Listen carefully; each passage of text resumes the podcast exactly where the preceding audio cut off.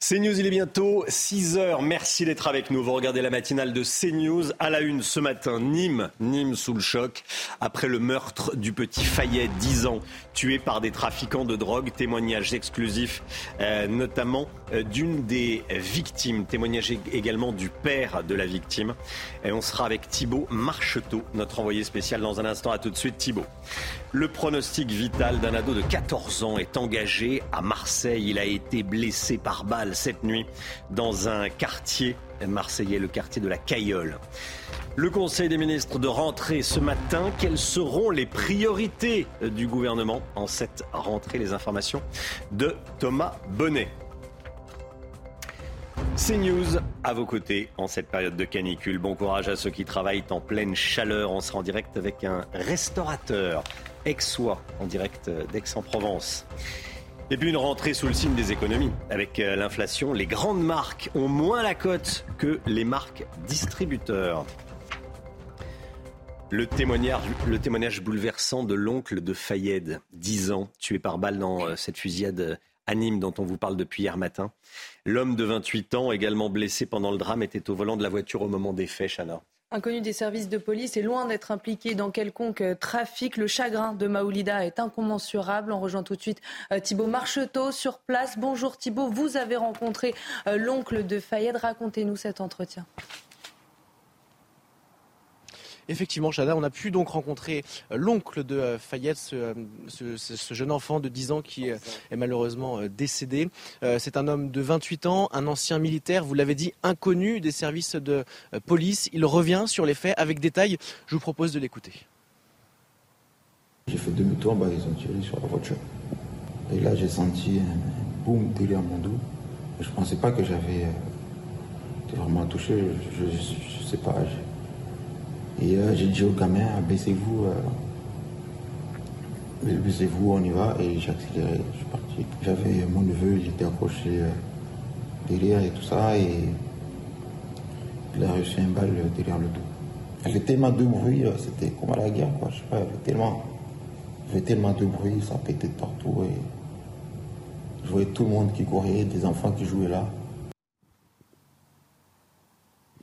Lors de, notre rencontre avec Maoulida, il nous a dit qu'il avait du sang dans les poumons, mais également plusieurs éclats de balles de Kalachnikov dans le dos. Hier, dans le quartier de Pissevin, un rassemblement a été organisé par plusieurs habitantes du quartier, évidemment en soutien et en hommage à la famille euh, de ce jeune enfant de 10 ans qui est donc décédé euh, dans cette euh, dans cette voiture. Il y a également la CRS 8 et plusieurs autres compagnies de CRS qui sont arrivées dans la cité pour essayer de maintenir l'ordre. Thibaut Marcheteau, en duplex de Nîmes. Merci Thibault, c'est vous qui avez recueilli ce, témoignage. On entendra également le témoignage euh, du père de, la victime, des témoignages exclusifs recueillis par euh, l'équipe de CNews. Thibault Marcheteau, euh, en direct sur place. Merci Thibault. Dans le quartier Pisevin à Nîmes, c'est donc la sidération au lendemain de la mort du petit Fayed. Les habitants sont sous le choc dans ce quartier gangréné par le trafic de drogue. C'est la peur, la terreur même qui règne. les habitants se sentent impuissants face à cette ultra-violence. Reportage de Laure Para, Somaya Labidi, Thibault Marcheteau et Fabrice Elsner. Elles sont encore sous le choc. Ces mères de famille se sont rassemblées spontanément en bas des tours du quartier après le drame qui a endeuillé l'une de leurs voisines. Je me trouvais euh, à un kilomètre d'ici, mais quand même de là où j'étais, je les ai entendus. Je, me suis dit, voilà, c'est des tirs. Une violence quasi quotidienne qui empoisonne la vie de ses habitants. Le samedi, moi, j'ai vécu euh, cette scène, mais c'était plus dans le, dans le, quartier en haut. Euh, on faisait une fête pour les enfants, il y avait des enfants un peu de partout. Et là, on les voit arriver cagoulés avec les calaches. En après-midi, on les voyait comme ça, armés. Ils vont même devant les écoles. Ici, la peur est telle que c'est l'omerta qui règne. Il y en a, ils ont vu des choses, mais euh, par peur, euh, ils ne vont pas parler. Face à ces réseaux très structurés, les habitants se sentent de plus en plus démunis. Quand on regarde les jeunes qui font ça, ils ont, je pense même pas la majorité. Voilà pourquoi, parce que pour s'en sortir, il y avait à l'époque où j'ai aménagé ici, il y avait un poste de police, euh, je ne sais pas comment on dit là, de proximité qui était là. Ils ont fermé son parti. Dans cette cité, le quotidien est rythmé par les règlements de compte depuis des années, 8 en 2020, 3 en 2021, la plupart dans les quartiers de Pisevin, du Chemin Bas et du Mademingue. Trois secteurs périphériques de Nîmes constitués de barres d'immeubles et de tours. Et puis à Marseille, écoutez, euh, un adolescent de 14 ans est actuellement entre la vie et la mort, pronostic vital engagé. Il a été blessé par balle au thorax. Ça s'est passé hier soir à 21h dans une cité du sud de la ville, à proximité d'un point de deal. Euh, le pronostic vital est donc engagé. Les tireurs étaient au nombre de deux ou trois. Ils circulaient à scooter, Chana. Hein. Et sur place, neuf douilles ont été euh, retrouvées à proximité du lieu du drame. Je vous propose d'écouter la réaction de Rudy Mana du syndicat Alliance Police. Cas, il est évident que la police seule aujourd'hui ne pourra pas régler toutes ces difficultés liées au trafic de stupéfiants. La police doit prendre son rôle et un rôle majeur, mais, il est évident qu'aujourd'hui, euh, euh, on a besoin de prévention, on a besoin de, pédagogie, on a besoin de, l'intervention de profs, de, de, médecins, de politiques, d'associations de quartiers en amont pour expliquer tous les méfaits de la drogue. Il faudra aussi une justice extrêmement ferme, extrêmement ferme, pour faire comprendre à ces gamins que s'ils passent au travers des mailles du filet, ils, iront directement à la case prison. Ça peut aussi leur éviter la case, la case cimetière. Premier conseil des ministres aujourd'hui après la pause estivale. Le gouvernement se réunit à, à l'Elysée pour constituer la feuille de route de l'exécutif. Thomas Bonnet avec nous. Thomas, quelles vont être les priorités du gouvernement pour cette rentrée? Quelles sont vos infos? Alors bien déjà, il y a cette fameuse initiative politique d'ampleur que nous avait promis le président de la République euh, cet été et dont les détails ne sont pas encore euh, connus. Ce que l'on sait, c'est que le président de la République souhaite réunir les forces politiques qui le souhaitent autour d'un projet clair et simple, une initiative à laquelle ne seront pas associés ni le Rassemblement national ni la France insoumise. Voilà pour ce que l'on sait pour le moment de cette initiative politique d'ampleur. L'idée aussi pour le gouvernement, c'est euh, d'une part de resserrer les rangs. C'est pour cela euh, que la Première ministre Elisabeth Borne a reçu ces dernières heures les cadres de la majorité. D'autre part, il faut élargir cette majorité avant l'examen de textes majeurs, en premier lieu desquels figure évidemment le projet de loi immigration. Les discussions avec les républicains s'annoncent compliquées. Gérald Darmanin sera en septembre journée parlementaire du groupe Lyotte, par exemple. L'occasion, pourquoi pas, de nouer un accord avec ce groupe d'une vingtaine de députés. La rentrée parlementaire sera explosive car outre le projet de loi immigration, une série de textes budgétaires sera présentée avec euh, comme objectif notamment de réduire la dépense publique. Le 49.3 pourrait être utilisé, ce qui promet de nouveaux remous à l'Assemblée nationale avec euh, notamment des menaces de motions de censure qui pourraient être déposées euh, les oppositions. S'ajoute à tout cela l'inflation galopante, les problématiques de pouvoir d'achat auxquelles le gouvernement devra répondre, sans oublier évidemment la réponse politique aux émeutes dont Emmanuel Macron avait dit vouloir étudier les causes euh, profondes. Tout cela dans un contexte politique particulier parce que ça ne vous aura pas échappé. En septembre, il y a les élections sénatoriales et en juin prochain, les élections européennes. Thomas Bonnet, merci Thomas. Première séquence et séance de dédicace pour Nicolas Sarkozy. À la Baule, l'ancien président de la République qui a présenté son dernier livre, Le temps des combats, publié et sorti le, week-end dernier. Dans cet ouvrage, un extrait sur la guerre en Ukraine crée la polémique? Oui, Nicolas Sarkozy estime que l'Ukraine pourrait abandonner certains territoires de l'Est à la Russie pour ouvrir une porte de sortie de crise. Reportage à la Baule, donc avec Michael Chaillot. Certains étaient présents deux heures avant le début de la séance. À la Baule, Nicolas Sarkozy arrive en terrain conquis pour dédicacer son dernier ouvrage en librairie depuis samedi dernier. Ici, personne ne tient rigueur à l'ancien président quant à sa vision très personnelle d'une sortie de crise en Ukraine. Je pense qu'il a la stature pour pouvoir se permettre, d'autant si vous voulez, qu'il est encore tellement présent, si vous voulez, et qu'il est écouté. On est allé en Crimée en 95 tous les habitants avaient leur montre réglée sur Moscou et pas sur Kiev. Alors Poutine est un dictateur, mais Sarkozy a raison. Le maire de la Baule, conseiller communication du président Sarkozy à l'Élysée, retrouve pour une matinée son ancienne casquette. Ce qui est choquant en politique, c'est l'absence de débat. C'est pas qu'il y en ait sur des sujets d'autant plus aussi importants que la politique internationale. En deux heures, 600 ouvrages partent comme des petits pains. L'affaire est bien rodée. Sur un post-it, on indique le prénom du lecteur et le photographe est en place. Entre deux signatures, Nicolas Sarkozy répond à la polémique. L'un des problèmes de notre démocratie, c'est la véritable impossibilité de réfléchir et de débattre sans s'insulter. Si vous voulez un livre où on dit que tout est bien, qu'on aide tout le monde et qui n'a aucun intérêt, Vous avez tellement de choix. Après la boule, l'ancien président enchaîne neuf séances de dédicaces, essentiellement dans des stations balnéaires, avant un retour le 4 septembre à Paris.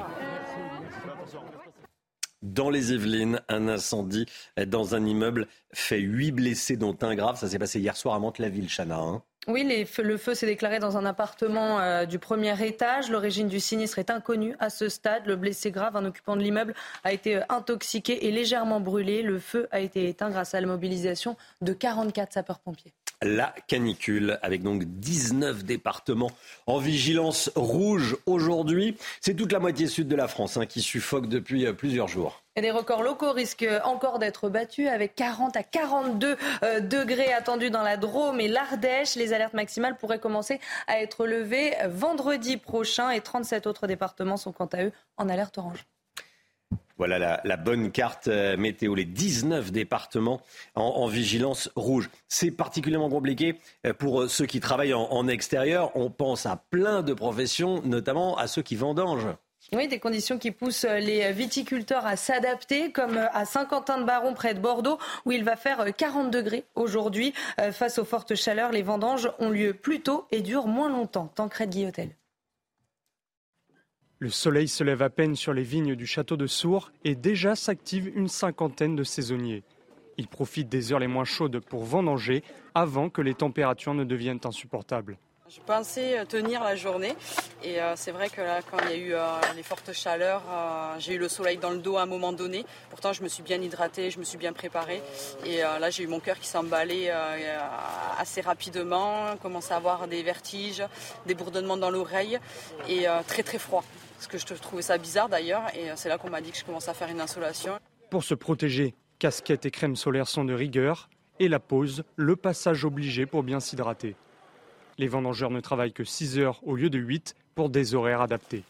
On embauche le plus tôt possible et on débauche dès que les températures deviennent limite supportables, c'est-à-dire aux alentours de 28 degrés. Je dis, si on arrive à travailler jusqu'à midi, ce sera bien.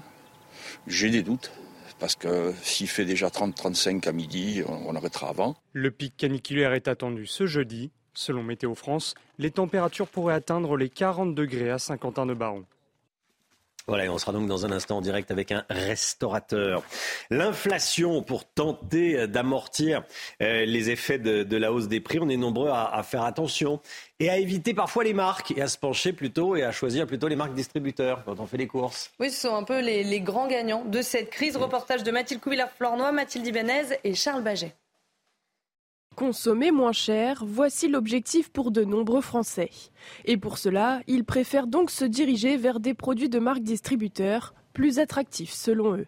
Moi je prends parce que c'est moins cher que les grandes marques et c'est pas non plus des euh, marques bas de gamme. Ils font beaucoup de bio maintenant aussi. La qualité est un peu moindre que les grandes marques, mais généralement c'est assez, euh, assez négligeable. Quoi. Les marques de distributeurs sont toujours moins chères euh, au prix au kilo par rapport aux autres marques. Quoi.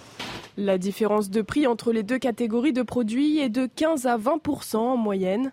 Les ventes des produits de marques distributeurs ont augmenté de 4,2 quand d'autres articles de marques différentes ont chuté de 7,3% Alors, comment expliquer une telle différence? Il y a euh, ce phénomène de rejet qui arrive euh, certes subitement, mais qui arrive parce que les mois précédents, depuis en gros janvier ou février 2022, c'est-à-dire ça fait désormais plus d'un an et demi que mois après mois, le niveau de l'eau monte comme le niveau d'inflation. Et donc, bah, il y a une espèce de saturation et les consommateurs sont en train de basculer leurs achats des grandes marques vers les marques de distributeurs. Jamais l'écart des ventes entre ces deux catégories de produits n'a été aussi important au mois de juillet. Les produits de premier prix ont connu une forte augmentation. En un an, c'est près de 23,3% en plus. Voilà, et puis c'est un titre, une musique qu'on connaît tous euh, dans les années 80, l'Italiano de Toto Cotugno. Voilà, Toto Cotugno qui euh, nous a quittés. Il avait 80 ans. 80 ans. Voilà, ça c'était son, son clip en 1983 sur les Champs-Élysées. Ça ne nous aura pas échappé avec l'arc de triomphe derrière. Euh, il s'est éteint à, l'hôpital de San Raffaele de, de Milan. Il avait remporté l'Eurovision en 90 il a connu d'autres succès en Italie et à l'étranger. Tiens, on, écoute un petit peu l'italien.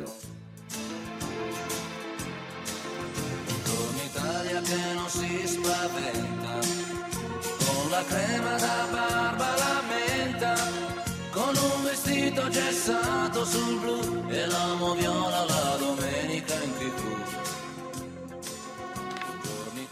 Ça a été repris hein, par des, ça a été repris par des, par des chanteurs, euh, par des chanteurs français. Ce, titre notamment par, euh, par Hervé Villard qui avait chanté Méditerranéenne. Euh, méditerranéenne, voilà, chacun a eu sa, version, mais l'original, euh, l'italiano. Allez, le sport tout de suite. Votre programme avec Groupe Verlaine, centrale photovoltaïque à poser en toute simplicité n'importe où. Groupe Verlaine, connectons nos énergies. Marquinhos garde son brassard de capitaine au PSG, Chana. hein. Et le défenseur brésilien euh, a été euh, élu par ses pairs qui ont tous participé euh, au vote à bulletin secret. Ce résultat est venu confirmer le premier vote qui s'est tenu la semaine dernière, mais cette fois-ci à main levée. Et il faut dire que la concurrence était rude pour le joueur puisque Presnel Kimpembe et surtout Kylian Mbappé étaient également candidats. Et puis la suite de l'affaire du baiser forcé en, Espagne. Le président de la Fédération espagnole de, de football, Luis Rubiales, qui avait embrassé de force une joueuse sur la bouche après la victoire, est une nouvelle fois mis sous pression, pas par n'importe qui, notamment euh, par le Premier ministre espagnol. hein. Oui, Pedro Sanchez qui a qualifié ce geste d'inacceptable et les excuses insuffisantes et inappropriées. Alors cette affaire va-t-elle pousser euh, Luis Rubiales à la démission? Eh bien, on, saura, on en saura plus vendredi à l'issue euh, de l'Assemblée générale extraordinaire organisée par la Fédération espagnole de football. Vous avez regardé votre programme avec Groupe Verlaine. Isolation thermique par l'extérieur avec aide de l'État. Groupe Verlaine, connectons nos énergies. C'est News, il est 6h16. Restez bien avec nous. Dans un instant, on va aller à Aix-en-Provence. On sera en direct avec un restaurateur. Il va faire combien à Aix-en-Provence aujourd'hui, euh, Carole Zanin? Oh, on sera près des 40. Près des 40. Oui, Près des oui. 40. Un peu plus. Et oui, un peu plus, entre 40 et 42. Il va faire bien chaud. Il va faire bien chaud. On sera avec Jérémy Chazot, qui est restaurateur à Aix-en-Provence. Il va nous expliquer comment on s'organise, comment on, on travaille quand il fait aussi chaud. Dans les, euh, travaille dans les restaurants quand il fait aussi chaud. Bon courage à vous si vous partez travailler. À tout de suite. Bienvenue à tous. Merci d'être avec nous avant d'aller à Aix, euh, discuter, échanger avec un restaurateur aixois en cette journée de canicule. Le point info, Chana Lousteau. La CRS 8 est, la CRS 8 est arrivée euh, à Nîmes. Cela fait suite évidemment à la mort euh, tragique de Fayette, 10 ans, tué euh, par balle dans une fusillade alors qu'il rentrait chez lui avec son oncle et son frère. Une vingtaine de fonctionnaires de cette unité spécialisée ont été déployés dans le quartier Pisevin pour une durée indéterminée. L'objectif est de pacifier ce quartier quotidiennement théâtre de règlement de compte sur fond de trafic de drogue. Et puis à Marseille, un adolescent de 14 ans a été blessé par balle au niveau du thorax. Ça s'est passé euh, hier soir à 21h dans une cité au sud de la ville, à proximité d'un point de deal. Son pronostic vital est engagé. Quant aux tireurs, au nombre euh, de deux ou trois, ils étaient euh, en scooter sur place. Neuf douilles ont été retrouvées à proximité du lieu. En Grèce, 20 personnes ont perdu la vie en deux jours dans les incendies. Les flammes sévissent une nouvelle fois dans le pays depuis plusieurs jours. Hier, les autorités grecques ont ordonné l'évacuation d'un quartier au nord d'Athènes. Parmi les victimes, 18 migrants présumés retrouvés près de la frontière avec la Turquie. Bonjour Jérémy Chazot, merci d'être en direct avec nous. Vous êtes le patron du restaurant Valéria à Aix-en-Provence. Bonjour. Bonjour à vous. Bon, vous êtes levé un petit peu tôt. Ceci dit, ça ne doit pas être désagréable vu ce qui vous attend, euh, notamment à Aix-en-Provence où il va faire très très chaud. Euh, 42 degrés, plus de 40 degrés, nous, dirait, nous disait euh, Carole Zanin euh, euh, il y a quelques instants. Vous attendez à quoi aujourd'hui dans votre restaurant? Euh, honnêtement, à pas grand monde à midi parce que euh, il va faire tellement chaud que souvent les gens euh, désertent le centre-ville pour euh, plutôt partir vers la plage, les piscines, ce qui reste quand même euh, normal. Oui, c'est ça. En cuisine, c'est le, c'est, le four, c'est le cas de le dire. Qu'est-ce que vous avez prévu pour les cuisiniers? Non, mes pauvres, mes pauvres garçons, on essaie de faire ce qu'on peut, mais bon, on met des ventilateurs. euh, mais il y a un moment, ben, il faut juste retrousser les manches et euh, y aller avec la chaleur et euh, subir 2-3 jours. Un peu plus compliqué que les autres. Ouais. Pardon? Un- Deux, trois jours un peu plus compliqués que les autres. C'est ça, ils vont, ils vont transpirer un petit peu. Quoi. Ouais, ouais. Vous avez combien de personnes en cuisine? Euh, quatre personnes en cuisine. Euh, le problème, c'est quoi? Avec le four à pizza, les friteuses, les mauvaises aérations, voilà, c'est quelques jours un peu compliqués pour eux. Mais bon, c'est des bons gars, donc ils y vont, ils le font. Ils y vont, bon, bon, oui, quand il faut y aller, quand faut y aller. les, les, les, clients changent leurs habitudes quand il fait extrêmement chaud? Oui, bien sûr. Est-ce qu'on a envie d'une pizza quand il fait 40 degrés? Est-ce qu'on a envie d'un steak frites quand il fait 40 degrés? On a plus envie d'une feuille de salade et d'un gazpacho, quoi. On est bien d'accord. Malheureusement, les pizzas sont très bonnes. Hein, attention. J'imagine. Mais, euh, mais, oui, oui, oui. Ils sont plus portés vers tout ce qui est salade, un peu fraîcheur, euh, un petit plat étrange avec beaucoup de glaçons et euh, voilà. Bon, bah c'est bien. Le soir, les clients viennent plus tard, c'est ça? C'est oui, c'est ça. on voit que de, il y a encore quelques jours, de 19h à 20h, on faisait le plein. Et maintenant, avec la chaleur, les gens préfèrent venir plus tard, vers 21h, 21h15. quand vraiment euh, la température a un peu baissé, c'est beaucoup plus agréable pour venir manger. Merci beaucoup, merci beaucoup Jérémy Chazot, restaurateur à Aix-en-Provence. Bon courage à vous et à vos équipes et bon courage à tous les restaurateurs. Merci de vous être réveillés un petit peu plus tôt pour nous. Il n'y a aucun problème. Merci à vous. Allez, bonne journée, bonne journée. Euh, la météo, justement, dans, dans un instant avec Carole Zanin. Il est 6h22. Bon courage. Merci d'être avec nous. Il va faire très, très chaud aujourd'hui. Vous l'avez compris. À tout de suite.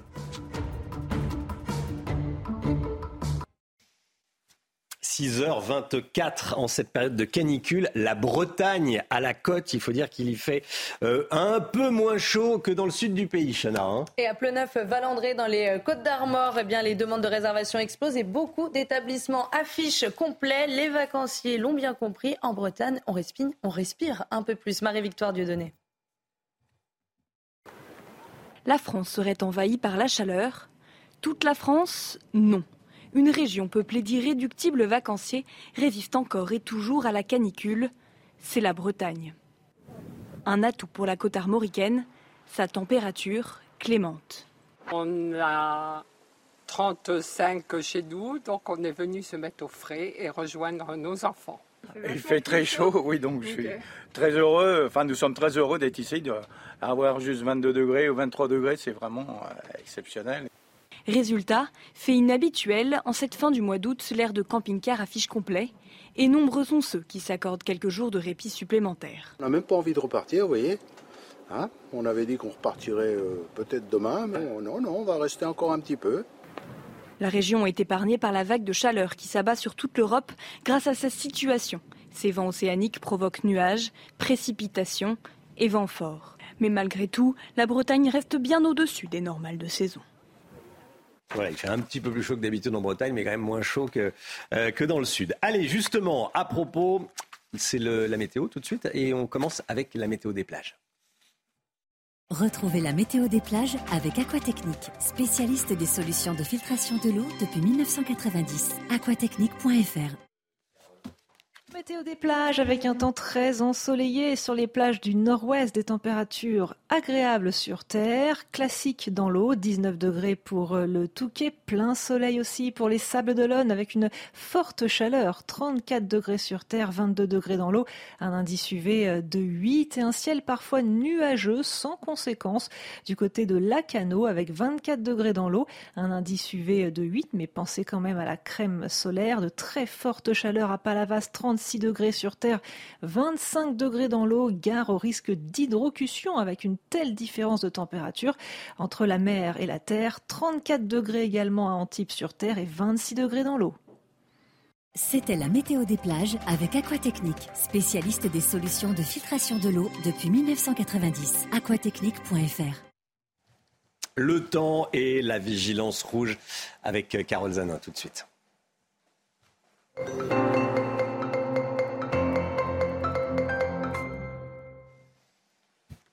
Carole, votre euh, carte de vigilance est impressionnante ce matin. Hein. Il y a beaucoup de rouge, beaucoup d'orange.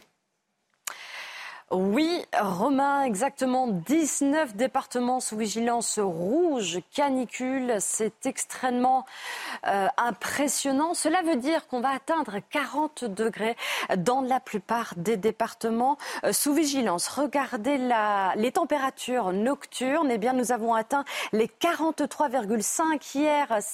Euh, ce sont des records. dans le Vaucluse, à Orange, 42,7. Dans le Gard, 42,6 et dans le Gard également à Uzès 42,5. Avec ces températures caniculaires, eh bien la, euh, couleur du ciel, vous le voyez euh, sur la carte, eh bien ça sera sans nuages, à l'exception de la Bretagne, vous en avez parlé tout à l'heure, ou encore des côtes normandes, avec euh, là quelques nuages, quelques brouillards également du côté des côtes de la Manche. Dans le courant de l'après-midi, nous aurons également un ciel bien, bien dégagé sur la plupart des régions, mais attention, quelques orages vont se développer sur le massif central, au pied des Pyrénées, mais également au pied euh, des Alpes. Avec ces orages, attention, il y aura localement de la grêle. Les températures de ce matin, on les découvre ensemble, les oscilleront entre 13 et 27 degrés, plus frais, vous le voyez du côté de la Normandie, 27 pour Nice dans le courant de l'après-midi. 42 degrés pour Toulouse, 31 au pied de la Tour Eiffel, 29 pour la Bretagne ou encore 27 du côté de la Normandie. C'est là qu'il faudra aller si vous voulez un petit peu de fraîcheur.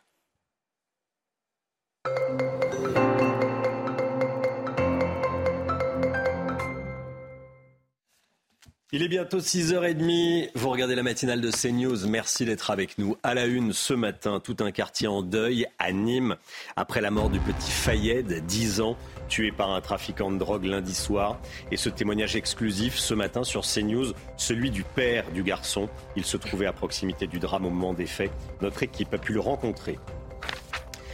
L'auteur présumé du viol sordide d'une femme à Cherbourg cet été a un profil glaçant. Il n'a que 18 ans et semait la terreur autour de lui depuis de nombreuses années. Un père laisse sa fille de 3 ans dans une voiture en plein soleil sur le parking d'une plage à Saint-Tropez. La petite a été sauvée, mais on n'est pas passé loin du drame. On sera avec un pompier à 6h45. Nouvelle annulation en journée d'été d'Europe Écologie Les Verts. Le maire du Havre, Édouard Philippe, renonce à se rendre à cet événement qui aura lieu dans sa ville. La direction du parti écologiste reste inflexible et obstinée. Le rappeur Médine est toujours invité malgré ses propos antisémites. Thomas Bonnet pour euh, l'analyse politique à 6h50. Et puis le match entre la climatisation et les ventilateurs. Le ventilateur, c'est bien pratique, mais c'est moins efficace que la climatisation, qui, elle, est très efficace, mais consomme beaucoup d'électricité. L'électricité, c'est de plus en plus cher. On va tout vous dire dans un instant. Ce témoignage exclusif qu'on vous diffuse ce matin dans la matinale de, CNews. Celui du père de Fayed, le petit garçon de, 10 ans tué par balle dans une fusillade à Nîmes, Le père de famille se trouvait à proximité euh, du drame au moment des faits et notre équipe euh, sur place a pu le rencontrer. Reportage de Thibault Marcheteau, Fabrice Elsnerf, Marine Sabourin et Sarah Varny. Des bruits de tir retentissent dans le quartier Pisevin. Il est 23 heures. Quelques minutes plus tard, cet homme est appelé par sa femme. Ses deux enfants et son frère viennent d'être touchés. À l'hôpital, ce père de famille apprendra qu'il vient de perdre l'un de ses fils âgé de 10 ans. Le cadet de 7 ans est sain et sauf. On ne peut pas parler avec lui parce que quand tu parles avec lui, il voit, il va, il va parler à il est où mon frère, il est tard à l'hôpital, il ne sait pas ce qui s'est passé. Mais il savait qu'il passait des drames parce qu'il me racontait des, des tirs. Il me racontait aussi que le bout de son frère a été déchiré, des Son frère hospitalisé lui raconte les dernières minutes tragiques avec ses neveux. Quand il commençait à garer, il a entendu le bal, le bal qui précipite sur sa voiture. Il a dit Mais ça, c'est quoi? Il a démarré Alors que ce quartier populaire est frappé par des règlements de compte sous fond de trafic de drogue, le père de la victime appelle, lui, au calme. pas de couleur. Moi, je sais, c'est la nature, c'est comme le vent. Parfois, il souffle de gauche, parfois, il souffle de droite. Ça nous arrive tous. Chacun goûte ça. Tous ces questions vivantes. Moi, je sais que la justice sera faite avec Dieu. Depuis lundi, jour du drame, nombreux riverains sont venus apporter leur soutien à la famille endeuillée. Voilà, et ce drame n'est malheureusement pas le premier dans le quartier Pisevin. Les règlements de compte sur fond de trafic de drogue sont quasi quotidiens. Et malgré les moyens déployés dans le quartier, la situation s'aggrave de jour en jour. Célia Judas. Voilà plusieurs années déjà que le quartier de Pisevin à Nîmes est le théâtre d'affrontements sur fond de trafic de drogue. En janvier dernier, un homme de 39 ans a été abattu lors d'une fusillade dans le quartier. Quelques mois plus tard, face à l'aggravation des affrontements entre gangs, la mairie avait dû faire le choix de fermer la médiathèque par souci de sécurité. Une situation qui, malgré les moyens déployés sur place, s'envenime chaque jour davantage. Le phénomène existe depuis quelques années, bon un peu plus récent que Marseille. Mais oui, ça prend une tournure, euh, gravissime. D'ailleurs, euh, pour preuve, bah, la médiathèque a été fermée, le CRS 8 avait été déployé à ce moment-là. Euh, la situation s'était calmée durant leur, séjour sur Nîmes, mais après tout avait recommencé. Depuis des années, les habitants du quartier craignent pour leur vie. Pas peur de te prendre une balle, c'est pas possible d'avoir des palpitations, même en entendant un bruit maintenant. Où j'ai mon fils qui me dit maman, maman, il y a les voyous, il y a les voyous, vite, on ferme la fenêtre. Non, c'est pas une vie. Malgré une centaine d'interventions menées dans le Gard depuis le début de l'année, les points de deal à peine démantelés sont aussitôt réappropriés par de nouveaux dealers. D'après la préfecture, à Nîmes, les règlements de compte liés au trafic de drogue auraient fait 8 morts entre 2020 et 2021. Et on retrouvera notre envoyé spécial Thibault Marcheteau dans le journal de 7 heures. Le profil sidérant à présent de l'homme euh, suspecté d'avoir violé et torturé une femme de, à Cherbourg au début du mois. Euh, le casier judiciaire d'Oumar N, 18 ans, est déjà lourd, Romain. Il est notamment soupçonné d'avoir agressé sexuellement sa sœur et a été condamné à cinq reprises par un tribunal pour enfants. Il était également euh, connu dans son quartier pour des incivilités, pour des violences également envers sa mère. De nombreux voisins sortent anonymement euh, du silence. Euh, il, Oumar N fait l'objet d'un reportage chez nos confrères du Figaro. Marine Sabourin. C'est un individu qui terrorise tout le monde, à commencer par sa propre mère qu'il battait régulièrement selon les habitants. Oumarène, 18 ans, 1m90, passait l'essentiel de son temps à consommer des stupéfiants en bas de son immeuble, certaines fois seul, d'autres fois avec son groupe d'amis qui venaient quotidiennement squatter l'appartement de sa mère. Dès que sa maman partait au travail le matin, euh, il y a des amis qui, venaient euh, chez lui, euh, parfois à 15, à 20, et qui hurlaient dans l'appartement une bonne partie de la journée. Plusieurs euh, habitants m'ont aussi raconté voilà, qu'il urinait et même qu'il déféquait euh, très régulièrement euh, dans sa cage d'escalier. Des comportements qui exaspéraient les habitants et notamment les femmes sifflées et insultées régulièrement par le suspect. Il y a quelques années, l'une d'entre elles, septuagénaire, avait reçu des glaçons lancés depuis le balcon d'Oumarène, un geste qui aurait pu la tuer. Dernier événement en date cité par ses voisins, une poubelle incendiée par l'individu et ses amis remplie de feux d'artifice au pied d'un arbre. Depuis plusieurs jours, tout le monde ne parle que du suspect Oumar. Il y a quelques jours, il y a un tag qui a été inscrit euh, sur l'immeuble où vivait euh, Oumar avec sa mère. Euh, il était inscrit sur ce tag Oumar, sale violeur, t'es mort. Il y a même une habitante qui me disait faut pas qu'il revienne un jour dans le quartier, sinon, euh, sinon il est mort. La victime plongée dans un coma artificiel est toujours entre la vie et la mort. Comment neutraliser, euh, mettre hors d'état de nuire ce, ce, type de profil? On en parlera avec Pierre-Marie Sève, directeur de l'Institut pour la justice. Il sera avec nous à 7h30 ce matin dans, la matinale de CNews. La canicule, elle devrait atteindre son pic aujourd'hui. Il va faire très chaud, on le dit, on le répète.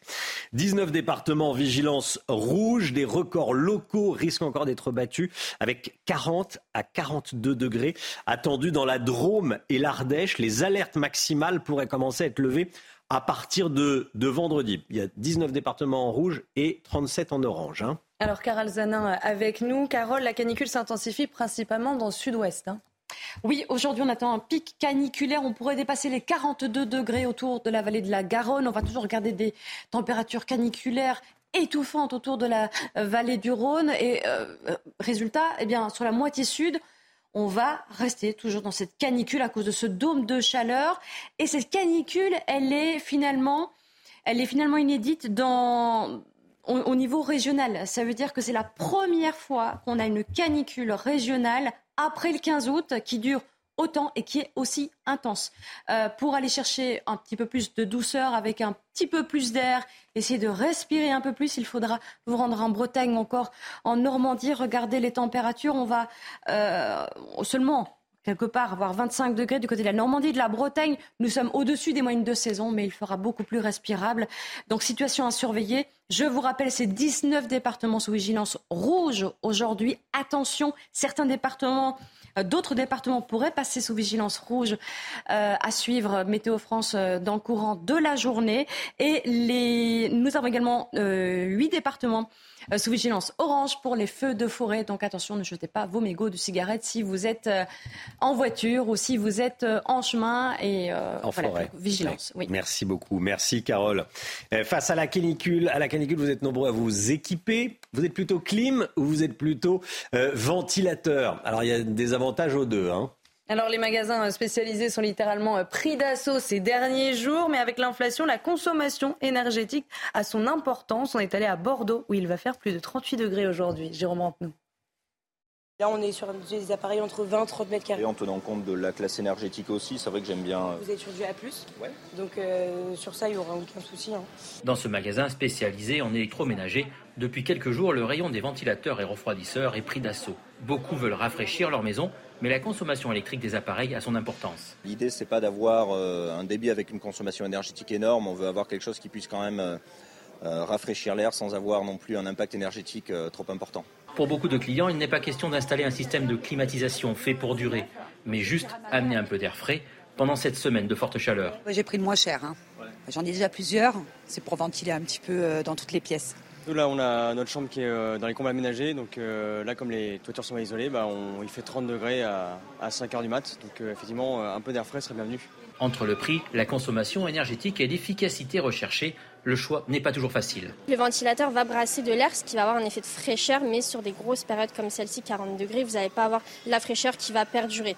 Un climatiseur va vraiment vous baisser la température de la pièce, qui va être en effet plus intéressant euh, pour l'achat des consommateurs euh, là ces prochains jours. Ces fortes chaleurs devraient durer encore quelques jours en Aquitaine.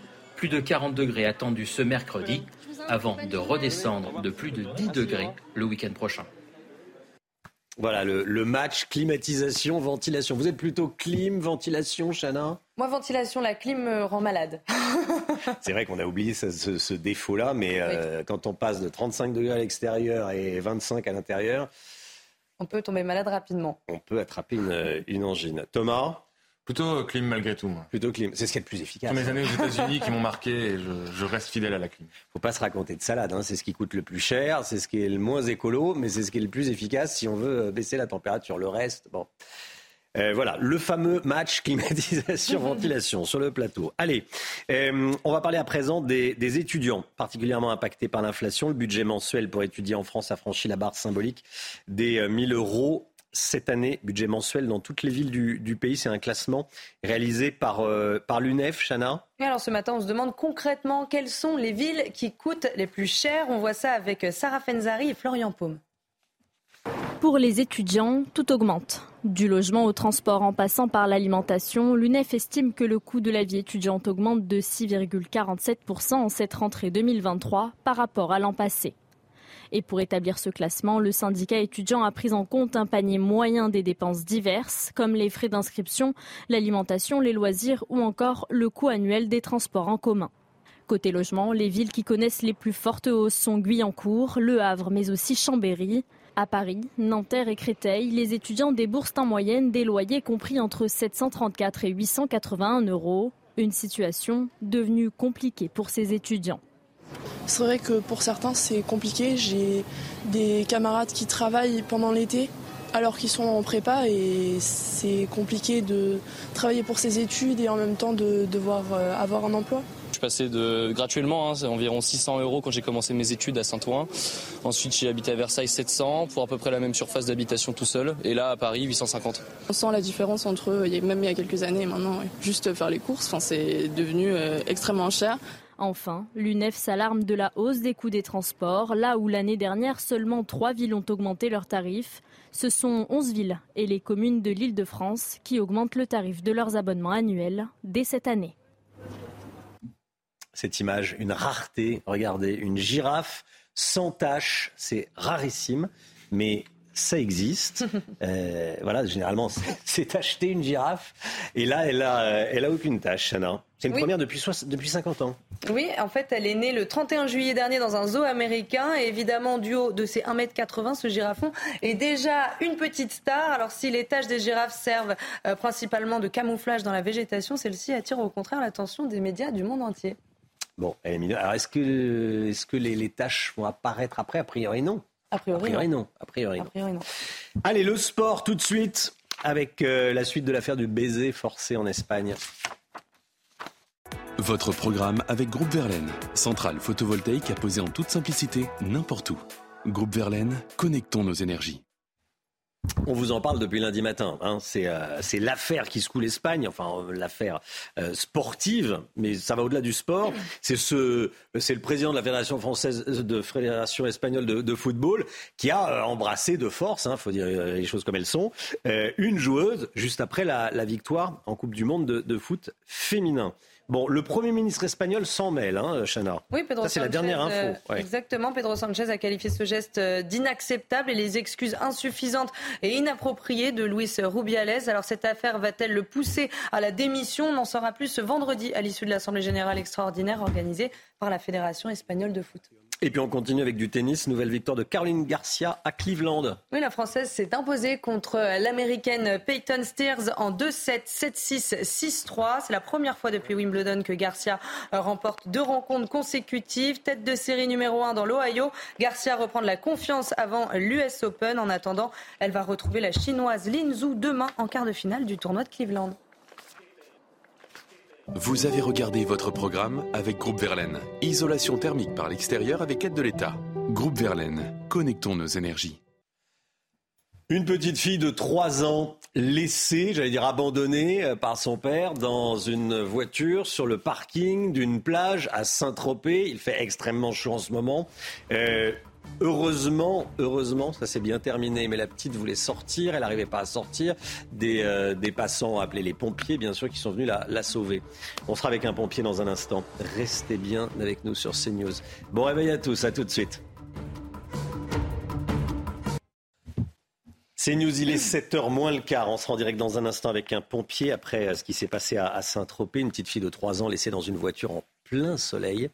Mais tout d'abord, le point info. Chana Lousteau. À Marseille, un adolescent de 14 ans a été blessé par balle au niveau du thorax. Ça s'est passé hier soir à 21h dans une cité au sud de la ville, à proximité d'un point de deal. Le pronostic vital de la victime est engagé. Quant aux tireurs, au nombre de deux ou de trois, étaient en scooter. Sur place, neuf douilles ont été retrouvées à proximité des lieux.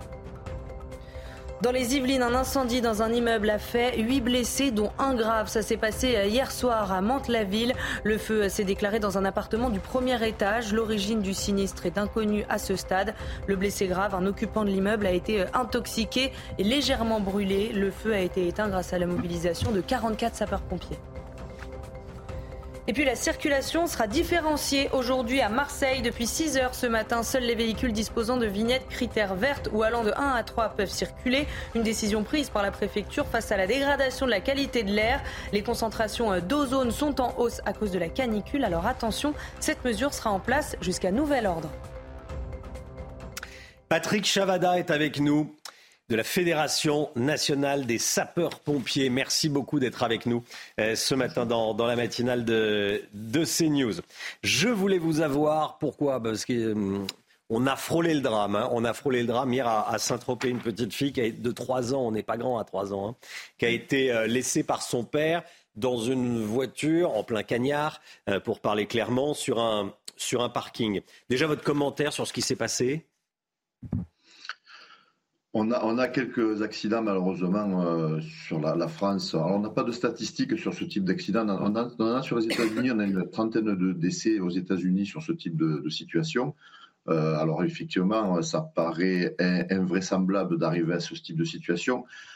Après, euh, les, gens, euh, peut-être la fatigue, le surmenage, euh, peuvent expliquer ce type de situation, mais c'est vrai que c'est vraisemblable, avec les chaleurs actuelles, de, laisser un enfant enfermé dans un véhicule en plein soleil. Oui, je pense que le père n'a pas voulu mal faire, mais ça lui est pas venu à l'esprit que c'était mortel. C'est pas un inconfort, c'est mortel. Alors expliquez-nous, vous qui êtes pompier, quelle est la durée de vie dans une voiture en plein soleil, vitre fermée? Ah Pour un enfant, c'est simple. Euh, il faut savoir que la montée en température est à peu près cinq fois plus rapide que chez un adulte, ce qui veut dire qu'un enfant, je dirais, dans le quart d'heure, peut décéder dans un véhicule, surtout actuellement avec les chaleurs extrêmes que nous avons. Vous avez un gamin qui est dans un véhicule avec des températures qui sont extrêmes.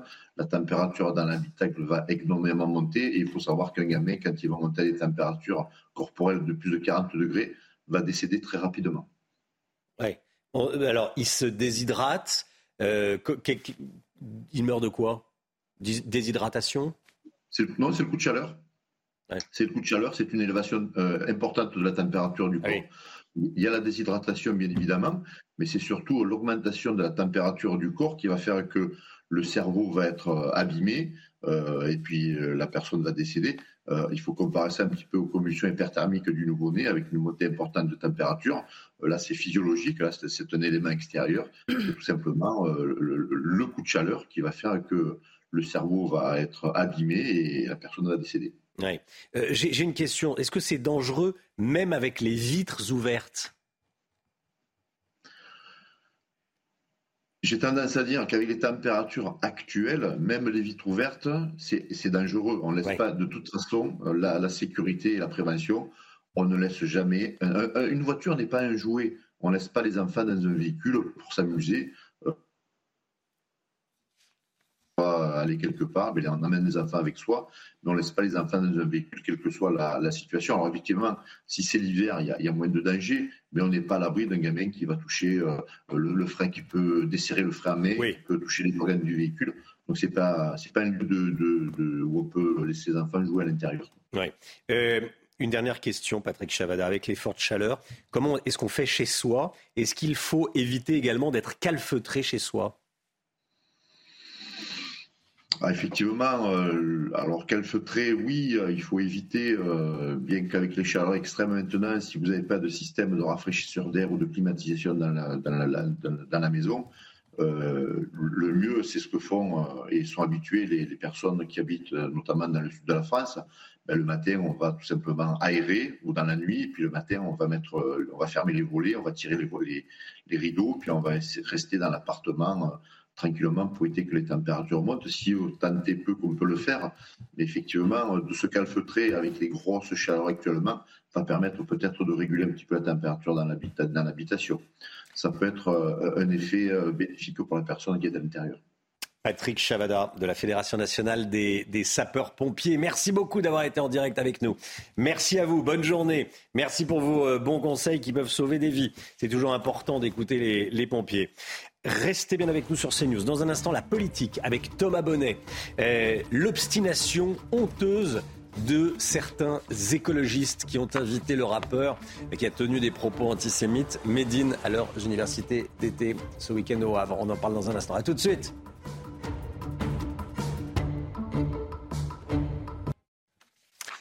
La politique avec Thomas Bonnet, nouvelle annulation journée d'été d'Europe Écologie Les Verts, le maire du Havre où se, tient, euh, où se tiennent ces universités d'été, Édouard Philippe, renonce à se rendre à cet événement qui aura lieu dans sa ville. Après des jours de réflexion, l'ancien Premier ministre a, tranché, Thomas Bonnet. Hein. Oui, Édouard Philippe devait initialement euh, prononcer un mot d'accueil républicain lors de l'ouverture des journées d'été d'Europe Écologie Les Verts. Mais face aux polémiques autour de la présence du rappeur Médine, le maire du Havre a donc finalement décidé de décliner l'invitation. Malgré tout, figurez-vous qu'Edouard Philippe recevra à la mairie du Havre un certain nombre d'élus écologistes qui ont demandé à le voir. On parle notamment de Grégory Doucet et d'Éric Piolle, respectivement maire de Lyon et de Grenoble. La députée européenne Karima Deli pourrait également être reçue par l'ancien Premier ministre, elle qui n'a de cesse de réclamer que Médine ne soit plus invité aux journées d'été de son parti. Il y a quelques jours déjà, le ministre de l'Industrie, Roland Lescure, avait lui aussi décliné l'invitation. Voilà que même au sein du parti, les annulations se succèdent. On vous en parlait hier. Jeanne Barséguer, maire de Strasbourg, et Pierre Humic, Pierre Urmic, maire de Bordeaux, ne viendront pas. Et pourtant, et pourtant, malgré ces annulations, aucun fléchissement de la part de la direction du Parti écologiste. Le rappeur Médine, qui a donc tenu des propos antisémites, écrit des propos antisémites, le rappeur Médine reste toujours invité à l'heure qu'il est. Hein. Oui, car officiellement, les dirigeants d'Europe Écologie Les Verts n'interprètent pas ces annulations comme des marques d'opposition ou de revendication. Marine Tondelier, interrogée en début de semaine par nos confrères du Parisien, préférait botter en touche. Oui, le tweet antisémite de Médine est problématique, mais invitons-le pour en parler avec lui. Voilà en creux le message que l'on entend ici ou là dans les propos des élus euh, écologistes. Mais en interne, le sujet est plus qu'embarrassant. Yannick Jadot, Noël Mamère ou encore Sandrine Rousseau, pour ne citer que, ont fait part de leurs doutes. Médine, interrogé hier dans les colonnes de Paris-Normandie, se dit dépassé par la polémique et l'emballement médiatique. Pas question en revanche pour lui d'annuler sa venue. Il conteste d'ailleurs les accusations d'antisémitisme, un poison qu'il dit combattre depuis 20 ans. Des explications qui peinent à convaincre et qui n'éteignent pas la polémique dans laquelle ELV s'est enfermé depuis trois semaines. Des débats qui éclipsent totalement les enjeux électoraux du parti. La rentrée devait être l'occasion de faire connaître la, tête de liste écolo pour les européennes, Marie Toussaint. Mais le seul nom que l'on retiendra chez les Verts pour l'instant, c'est celui de Médine. Merci beaucoup Thomas Bonnet. On va en parler euh, avec l'invité politique de la matinale. 8h15, hein. Jean-Philippe Tanguy, qui est député Rassemblement national. Il sera avec nous. Je l'interrogerai sur beaucoup d'actualités, bien sûr, mais notamment euh, sur, euh, sur les écologistes qui ne veulent pas annuler l'invitation du rappeur euh, Medine. Allez, la musique, tout de suite. L'instant musique, comme tous les matins, Chana. Et aujourd'hui, on écoute euh, Aya Nakamura qui sort un nouveau single qui s'appelle euh, Bisou. Il fait partie des trois nouveaux morceaux dévoilés par la chanteuse la semaine dernière. C'est pas Big Bisou. Non, c'est pas Big Bisou, C'est pas Big Bisou, c'est rien à voir, d'accord. C'est un autre. une reprise. Et en quelques jours, l'engouement des fans est au rendez-vous. On écoute Bisou tout de suite. Irrésistiblement, oui, il me va complètement. C'est chaud, toi qui va, qui va chier. Et quand je suis reine, tu me ramènes à la raison. Connexion, tu dis, pull up un peu, je suis. Demande encore si oui, moi je veux savoir la suite. T'es mon médicament, c'est de la magie ce que tu fais. Habituellement,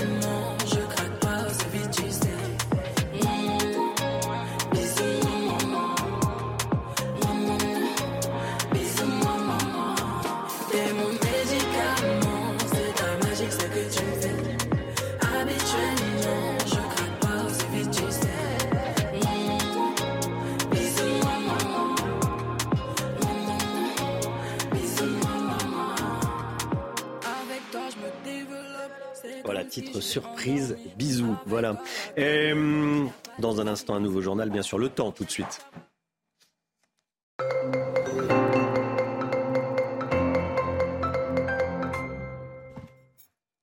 des températures excessivement élevées dès cette nuit. Eh, Carole Zanin, vous nous montrez tout d'abord la, carte de vigilance hein, canicule.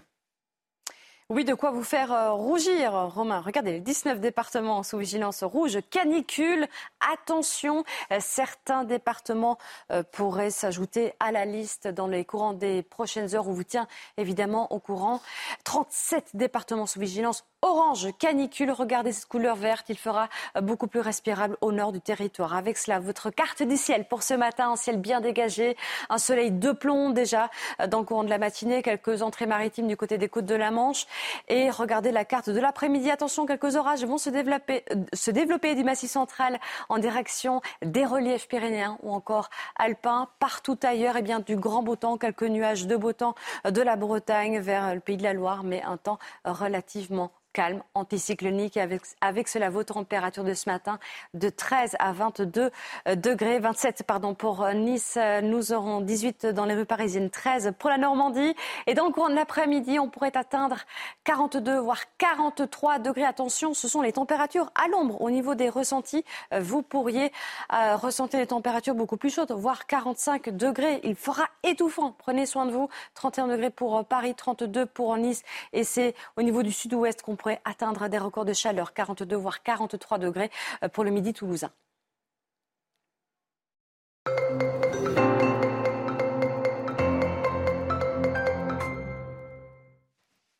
Il est bientôt 7 heures. Merci d'être avec nous. Vous regardez la matinale de CNews à la une ce matin. Nîmes sous le choc après le meurtre du petit Fayed, 10 ans, tué par des trafiquants de drogue. Témoignage exclusif d'une des victimes avec Thibault Marcheteau et Fabrice Elsner, nos envoyés spéciaux. Le pronostic vital d'un ado de 14 ans engagé à Marseille. Il a été blessé par balle cette nuit dans une cité du quartier de la Cayolle. Nos informations à suivre. Le Conseil des ministres de rentrée ce matin à l'Elysée. Quelles seront les priorités? Les informations de Thomas Bonnet avec nous sur ce plateau. Et puis une rentrée sous le signe des économies avec l'inflation. Les grandes marques ont moins la cote dans les supermarchés que les marques distributeurs. On va tout vous expliquer. Le témoignage bouleversant de l'oncle de Fayed, 10 ans, tué par balle dans une fusillade à Nîmes. L'homme de 28 ans, également blessé pendant le drame, était au volant de la voiture au moment des faits. Inconnu des services de police est loin d'être impliqué dans un quelconque trafic. Le chagrin de Maoulida est incommensurable. On rejoint tout de suite notre envoyé spécial Thibault Marcheteau sur place. Alors Thibault, vous avez rencontré l'oncle de Fayed. Il est revenu sur les faits, mais pas seulement. Racontez-nous. Effectivement, euh, Chana Maoulida est donc euh, revenu euh, longuement sur les faits qu'on a pu recueillir avec Fabrice Elsner, mais il est également revenu longuement sur la manière dont il a pu amener ses deux neveux jusqu'aux urgences. Je vous montre l'endroit où les faits ont eu lieu.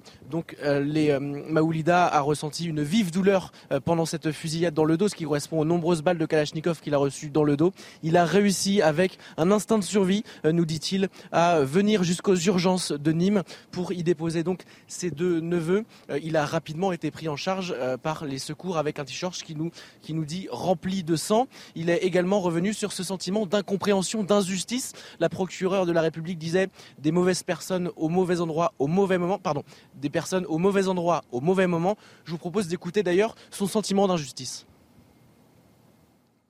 C'est l'injustice, quoi. Je, je sais pas, c'est. Tout. C'est cruel. Ils ne sont même pas dit si c'était la bonne voiture ou pas. Alors qu'il y avait des enfants à l'intérieur.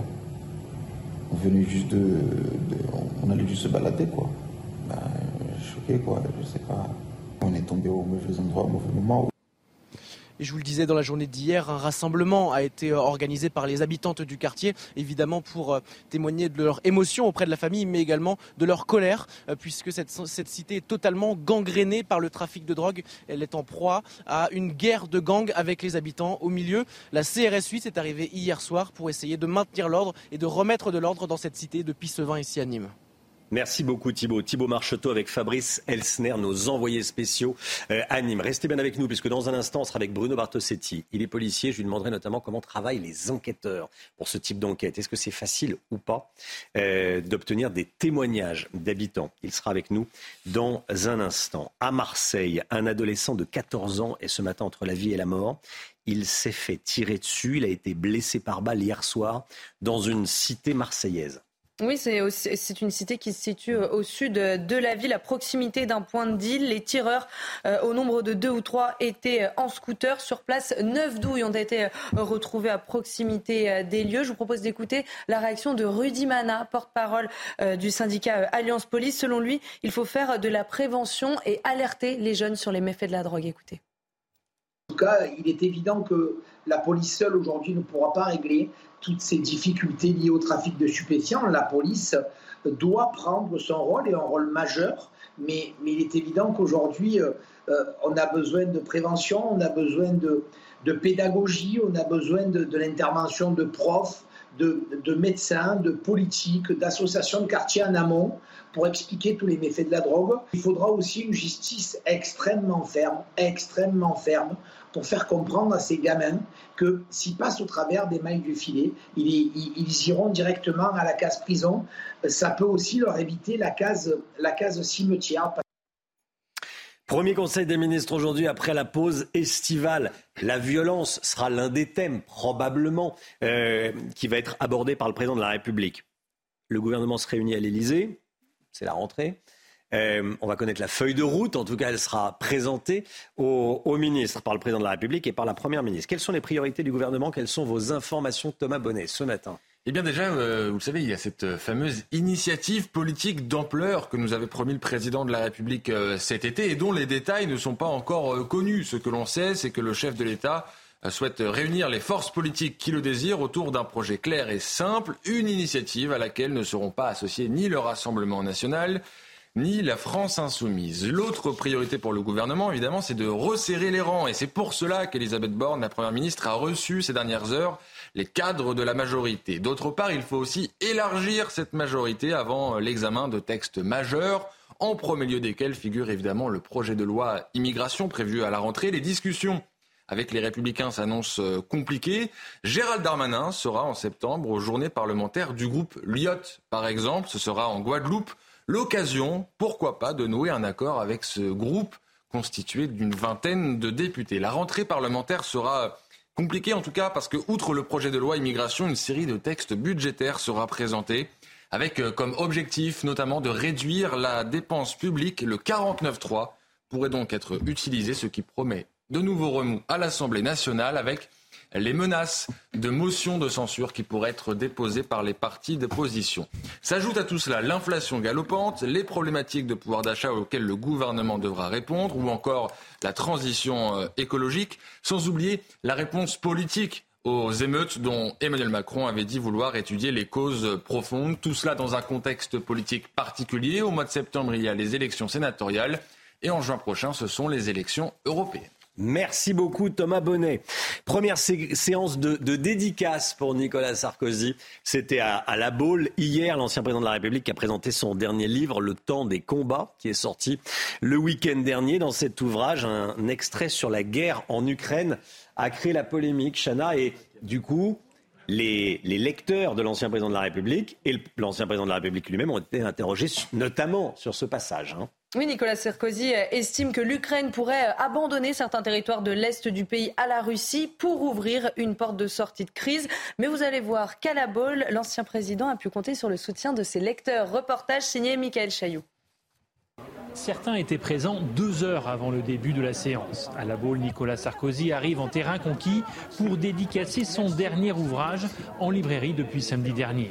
Ici, personne ne tient rigueur à l'ancien président quant à sa vision très personnelle d'une sortie de crise en Ukraine.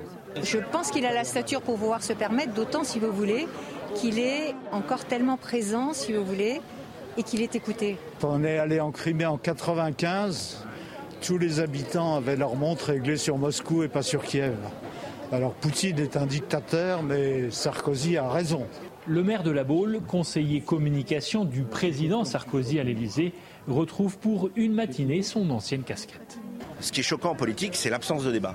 C'est pas qu'il y en ait sur des sujets d'autant plus aussi importants que la politique internationale. En deux heures, 600 ouvrages partent comme des petits pains. L'affaire est bien rodée. Sur un post-it, on indique le prénom du lecteur et le photographe est en place. Entre deux signatures, Nicolas Sarkozy répond à la polémique. L'un des problèmes de notre démocratie, c'est la véritable impossibilité de réfléchir et de débattre sans s'insulter. Si vous voulez un livre où on dit que tout est bien, qu'on aime tout le monde et qu'il n'a aucun intérêt, vous avez tellement de choix. Après la boule, l'ancien président enchaîne neuf séances de dédicaces, essentiellement dans des stations balnéaires, avant un retour le 4 septembre à Paris. La canicule, elle devra atteindre son pic aujourd'hui en France. 19 départements vigilance rouge, peut-être un petit peu plus dans le courant de la, journée. 19 en rouge et 37 en orange. Hein. Et des records locaux risquent encore d'être battus avec 40 à 42 degrés attendus dans la Drôme et l'Ardèche. Les alertes maximales pourraient commencer à être levées à partir de vendredi prochain. Et ces fortes chaleurs impactent évidemment le travail de ceux qui euh, sont en extérieur. On pense à, aux couvreurs, on pense à tous ceux qui travaillent dehors et qui ont très très chaud. Bon courage si c'est votre cas et que vous apprêtez à travailler aujourd'hui. C'est le cas également des, vendangeurs et des, des vignerons. Oui, ils doivent s'adapter. C'est le cas à Saint-Quentin de Baron, près de Bordeaux, où il va faire d'ailleurs 40 degrés aujourd'hui. Face à ces fortes chaleurs, les vendanges ont lieu plus tôt et durent moins longtemps. Tancred Guillotel. Le soleil se lève à peine sur les vignes du château de Sours et déjà s'active une cinquantaine de saisonniers. Ils profitent des heures les moins chaudes pour vendanger avant que les températures ne deviennent insupportables. Je pensais tenir la journée et euh, c'est vrai que là quand il y a eu euh, les fortes chaleurs, euh, j'ai eu le soleil dans le dos à un moment donné. Pourtant je me suis bien hydratée, je me suis bien préparée et là j'ai eu mon cœur qui s'emballait assez rapidement, commençait à avoir des vertiges, des bourdonnements dans l'oreille et très très froid. Parce que je trouvais ça bizarre d'ailleurs et c'est là qu'on m'a dit que je commençais à faire une insolation. Pour se protéger, casquette et crème solaire sont de rigueur et la pause, le passage obligé pour bien s'hydrater. Les vendangeurs ne travaillent que 6 heures au lieu de 8 pour des horaires adaptés. On embauche le plus tôt possible et on débauche dès que les températures deviennent limite supportables, c'est-à-dire aux alentours de 28 degrés. Je dis, si on arrive à travailler jusqu'à midi, ce sera bien. J'ai des doutes, parce que s'il fait déjà 30-35 à midi, on arrêtera avant. Le pic caniculaire est attendu ce jeudi. Selon Météo France, les températures pourraient atteindre les 40 degrés à Saint-Quentin-de-Baron. Allez, on va parler euh, consommation pour tenter euh, de faire face à, l'inflation et, adoucir autant que faire se peut, les, effets de l'inflation, on est nombreux, à se tourner plutôt vers les marques distributeurs que vers les grandes marques tout court quand on fait nos courses. Chana, c'est votre cas? Vous regardez un petit peu? Oui, parce qu'ils bah sont forcément moins chers, donc c'est un peu euh, les grands gagnants mmh. de cette crise. Reportage de Mathilde Couillard-Flornois, Mathilde Ibanez et Charles Baget. Consommer moins cher, voici l'objectif pour de nombreux Français. Et pour cela, ils préfèrent donc se diriger vers des produits de marques distributeurs plus attractifs selon eux. Moi je prends parce que c'est moins cher que les grandes marques et c'est pas non plus des euh, marques bas de gamme. Ils font beaucoup de bio maintenant aussi. La qualité est un peu moindre que les grandes marques, mais généralement c'est assez, euh, assez négligeable. Les marques de distributeurs sont toujours moins chères euh, au prix au kilo par rapport aux autres marques. Quoi. La différence de prix entre les deux catégories de produits est de 15 à 20 en moyenne.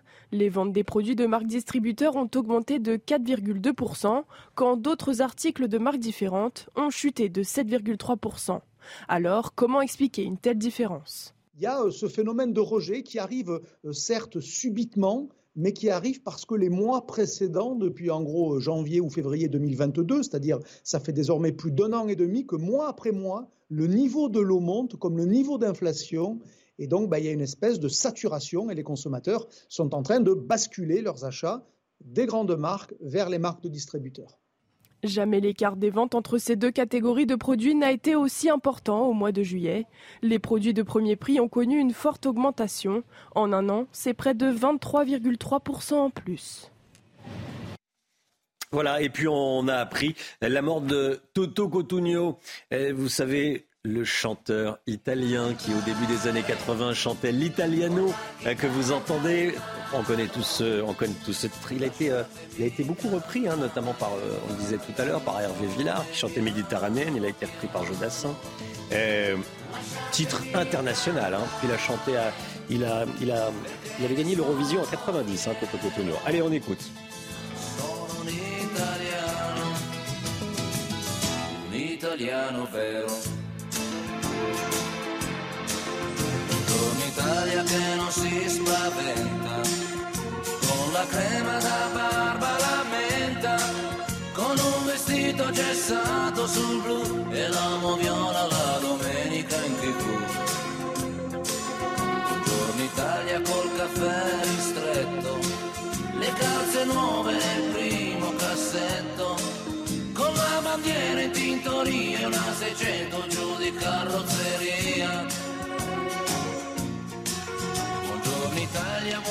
c'était en 1983. Hein. Ça ne nous rajeunit pas, comme on dit. Eh, certains sur ce plateau étaient même pas nés. Hein, je vais pas dire. On citera personne.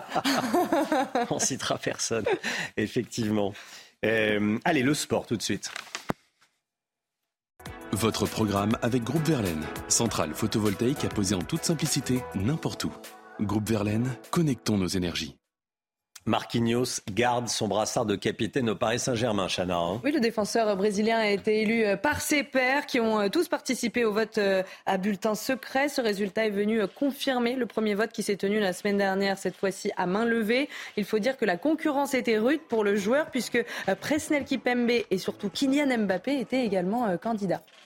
Et puis toujours en football, la suite de l'affaire du baiser forcé en Espagne. Et le président de la Fédération espagnole de foot, Luis Rubiales, qui avait embrassé de force une joueuse sur la bouche, est une nouvelle fois mis sous pression, cette fois-ci par le Premier ministre espagnol. Pedro Sanchez a qualifié ce geste d'inacceptable et ses excuses insuffisantes et inappropriées. Alors cette affaire va-t-elle pousser Luis Rubiales à la démission? On en saura plus vendredi à l'issue de l'Assemblée générale extraordinaire organisée par la Fédération espagnole de foot.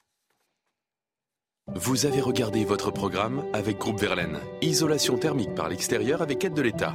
Groupe Verlaine, connectons nos énergies. Voilà, et puis on parlait de Toto Cotugno décédé à l'âge de 80 ans.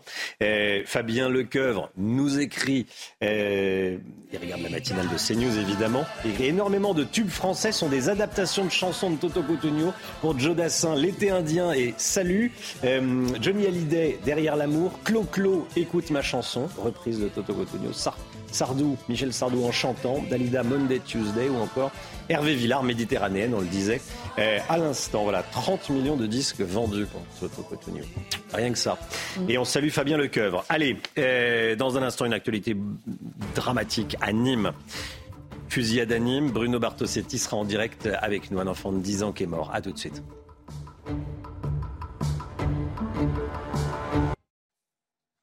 C'est News, il est 7h15. Bruno Bartosetti, policier, porte-parole du syndicat Unité SGP pour le Sud, avec nous dans un instant, déjà connecté. Mais tout d'abord, le point info, Chana Lousteau. La CRS suisse est arrivée à Nîmes. Ça fait suite évidemment à la mort de Fayette, 10 ans, tué par balle dans une fusillade alors qu'il rentrait chez lui avec son oncle et son frère. Une vingtaine de fonctionnaires de cette unité spécialisée ont été euh, déployés dans le quartier Pisevin pour une durée indéterminée. L'objectif est de pacifier ce quartier quotidiennement théâtre de règlement de compte sur fond de trafic de drogue.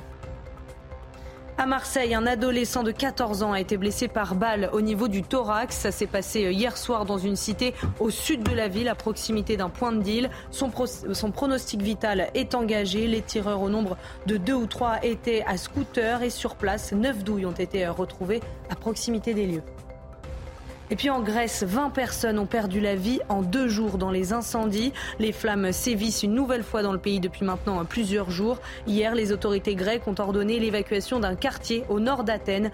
Parmi les victimes, 18 migrants présumés retrouvés près de la frontière avec la Turquie. On est en direct avec Bruno Bartosetti. Bonjour Bruno Bartosetti, merci euh, d'être euh, d'être avec nous, policier, porte-parole syndicat Unité SGP Sud. On est au surlendemain euh, du drame de Nîmes. La police recherche les, trafiquants de drogue à l'origine de ce règlement de compte mortel, à l'origine de la mort d'un petit garçon, on le dit, on le répète, de 10 ans, évidemment totalement innocent. Comment les enquêteurs travaillent-ils sur ce type d'enquête, Bruno Bartosetti?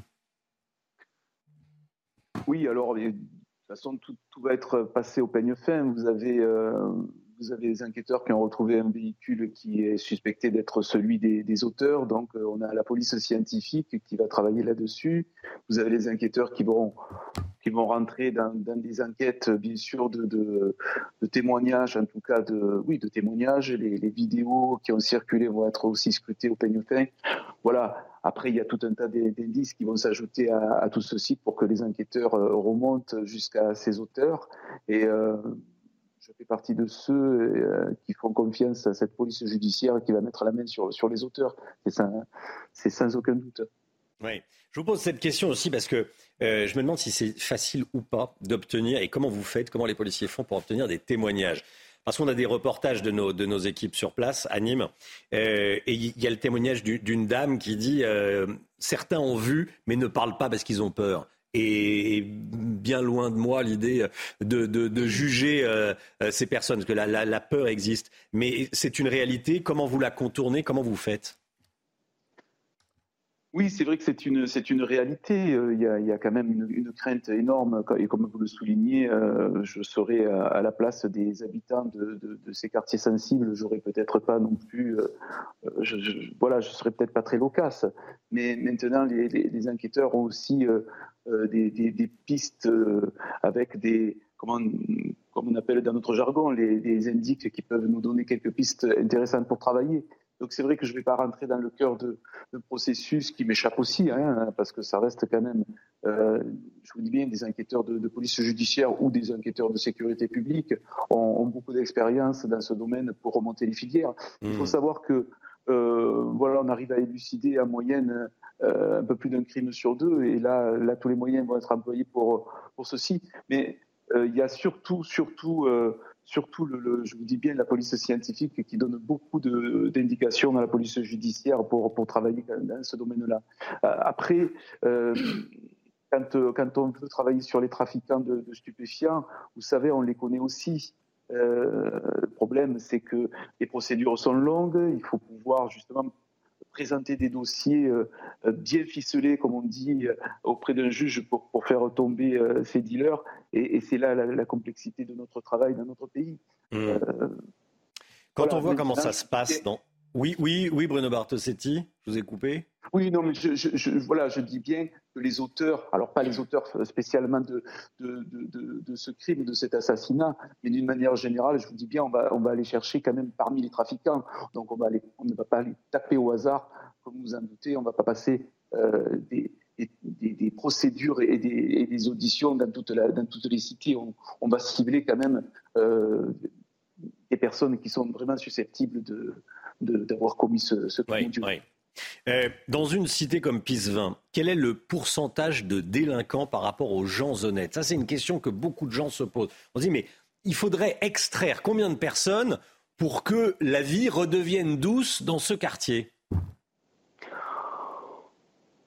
Ils sont pas, ils sont pas nombreux. Euh, c'est pour ça que je vous pose la question. On parle de combien de personnes Un pourcentage, parce que on n'a pas une idée précise du nombre d'habitants, mais un pourcentage. C'est quoi? C'est 1%, 2%, 10%, 5%, 15% je ne sais pas si on peut parler en pourcentage, mais on va parler d'une filière qui va qui va contenir peut-être 20, 30, 50, 50 personnes, euh, mais c'est très peu. Ils sont très peu nombreux pour. Euh, voilà, il n'y a pas un pourcentage bien précis, mais c'est vrai qu'ils sont pas nombreux. Mais alors, en revanche, ils font beaucoup de dégâts, comme vous le savez. Mmh. Et c'est la totalité de la population qui est empoisonnée. Et d'ailleurs, le problème, il est, il est lié surtout à, ce, à ces cités qui sont aujourd'hui euh, obsolètes. Elles ont 50, 60 ans euh, on employait un terme qui pouvait faire bondir à une époque, allez, il faut tout raser, reconstruire. Mais oui, il faut franchement, il faut, il faut tout raser et sécuriser une population qui aujourd'hui est prisonnière de ces voyous. Alors c'est difficile de parler de nombre, mais on va dire une trentaine, une quarantaine, mais c'est largement suffisant pour empoisonner la vie d'une population, qui, qui, aspire qu'à la, la, tranquillité. Et, et j'insiste bien sur le plan d'urbanisation parce que vous allez vous allez mettre des CRS, vous allez mettre tous les moyens que l'on peut, mettre en, occupant le terrain. Euh, il faudrait mettre, il faudrait mettre un, quart de, police devant chaque tour. C'est vraiment impossible. Donc, autant repartir sur, sur une autre forme d'habitation. Oui. Euh, ce qui frappe également, c'est l'état de délabrement de, certaines rues de ce quartier. Quand on voit les reportages, euh, il y a de véritables, il y a, des taudis euh, au, pied de, certaines, au pied de certaines tours. On a l'impression que c'est totalement abandonné, des dépotoirs près des points de deal. Qu'est-ce que les policiers peuvent faire dans un, tel contexte? Quand on voit qu'il y, a des, y a des canapés partout, des fauteuils partout On se doute bien que ça sert aux, aux dealers. On a l'impression qu'il y a tout à refaire, quoi. Mais c'est exactement ce que je dis. Bien sûr qu'il y a tout à refaire, et c'est pour cette raison que euh, la sécurité ne pourra pas passer seulement par une présence policière. Vous imaginez le nombre d'effectifs qu'il faudrait, et on attend bien sûr des effectifs supplémentaires. Vous savez, lorsqu'on demande des effectifs supplémentaires, c'est déjà pour qu'on puisse, nous, travailler en sécurité. Euh, c'est déjà ça, parce que lorsque vous intervenez dans des endroits pareils, euh, ça peut être des guet-apens, ça peut être tout, peut être imaginé. Lorsque, lorsque vous avez euh, ces individus qui ont tiré sur, sur, sur, euh, sur cet homme avec ses, ses, deux neveux dans la voiture. Ça aurait pu être euh, une patrouille de police, c'était pareil. Bon, la différence, c'est qu'on aurait été en capacité de riposter. Mais enfin, ça aurait pu être la même chose. Donc, lorsqu'on intervient à trois policiers, voire parfois à deux policiers dans un véhicule en journée, qu'est-ce que vous voulez que ça donne? On ne pourra pas ainsi euh, apporter toute la sécurité que, la population attend. Et c'est pour cette raison que dans un contexte aussi particulier, et comme vous le soulignez, avec des, tours et des immeubles euh, complètement euh, obsolètes, c'est impossible de vivre dans ces conditions. Il faut rebâtir. Alors, c'est vrai que ça demande des, lignes budgétaires importantes, mais ça fait, ça fait quand même des années qu'on en parle. Alors il serait temps peut-être de reconstruire et de regarder peut-être pour une ville euh, une priorité sur, sur, sur, sur ces cités qui, qui, sont vraiment un lieu de, de délinquance, euh, un lieu comme, comme vous le soulignez, où les dealers se retrouvent et eux, ils ont, leur, ils ont leurs habitudes mmh. et, pas forcément nous. On le voit à l'image, hein, on voit un de vos collègues qui euh, intervient, les boutiques sont fermées, il y a des tas de, de, de poubelles, c'est il euh, y, a tout à refaire. Merci beaucoup, merci beaucoup Bruno Martosetti. Merci d'avoir témoigné de nous avoir apporté votre expertise ce matin dans la matinale CNews. Bonne journée à vous, à bientôt. 7h25, euh, témoignage du père de Fayette, témoignage exclusif sur CNews dans un instant, juste après le temps et la pause publicitaire tout de suite. C'est News, il est 7h26. Le temps tout de suite avec Carole Zanin. Euh, Carole, il va faire à nouveau très chaud aujourd'hui. Une vingtaine de départements déjà en rouge. Hein. Oui, mon cher Romain, 19 exactement, 19 euh, euh, départements sous vigilance rouge, canicule, 37 sous vigilance orange, canicule. Restez donc très prudents. Canicule, ça veut dire euh, que nous allons atteindre les 40 degrés, principalement dans la vallée du Rhône, euh, dans le courant de l'après-midi. Le temps, regardez, sera euh, beaucoup plus calme avec cette couleur verte au nord du territoire. Concernant l'Hexagone, la carte du ciel pour ce matin, eh bien, de larges plages ensoleillées, quelques entrées maritimes le long des côtes de la Manche et dans le courant de l'après-midi, nous allons avoir eh bien, quelques orages qui vont éclater au pied des Pyrénées. Ça sera pareil du côté des Alpes encore sur le massif central, partout ailleurs, du beau temps. Avec cela, vos températures en hausse ce matin. Regardez cet écart thermique entre le nord et le sud. Nous aurons 13 degrés pour la Normandie, 27 pour Nice et dans le courant de l'après-midi, ça va grimper. Nous pourrions atteindre des records, euh, comme ça a été d'ailleurs le cas hier. Nous attendons 42, voire 43 degrés. Je vous rappelle que ce sont les températures à l'ombre, 42 pour le midi toulousain. Ces trois prochains jours, eh bien, la masse d'air va se déstabiliser euh, par les côtes de la Manche. On va retrouver quelques orages du point euh, de la pointe bretonne euh, vers l'Alsace. Et puis, ce sera pareil vendredi. Et à nouveau, des orages du massif central en remontant vers l'Alsace. Et regardez les températures. Ça y est, ça commence à descendre du nord au sud.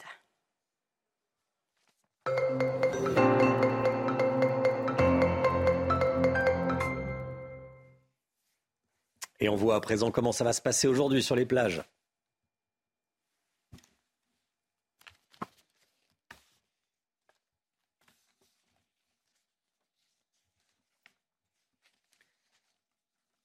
Votre météo des plages avec un temps très ensoleillé sur les plages du nord-ouest, des températures agréables sur terre, classiques dans l'eau, 19 degrés pour le Touquet, plein soleil aussi pour les Sables d'Olonne avec une forte chaleur, 34 degrés sur terre, 22 degrés dans l'eau, un indice UV de 8 et un ciel parfois nuageux sans conséquence du côté de Lacano avec 24 degrés dans l'eau, un indice UV de 8 mais pensez quand même à la crème solaire, de très forte chaleur à Palavas 36 degrés sur Terre, 25 degrés dans l'eau, gare au risque d'hydrocution avec une telle différence de température entre la mer et la Terre, 34 degrés également à Antibes sur Terre et 26 degrés dans l'eau.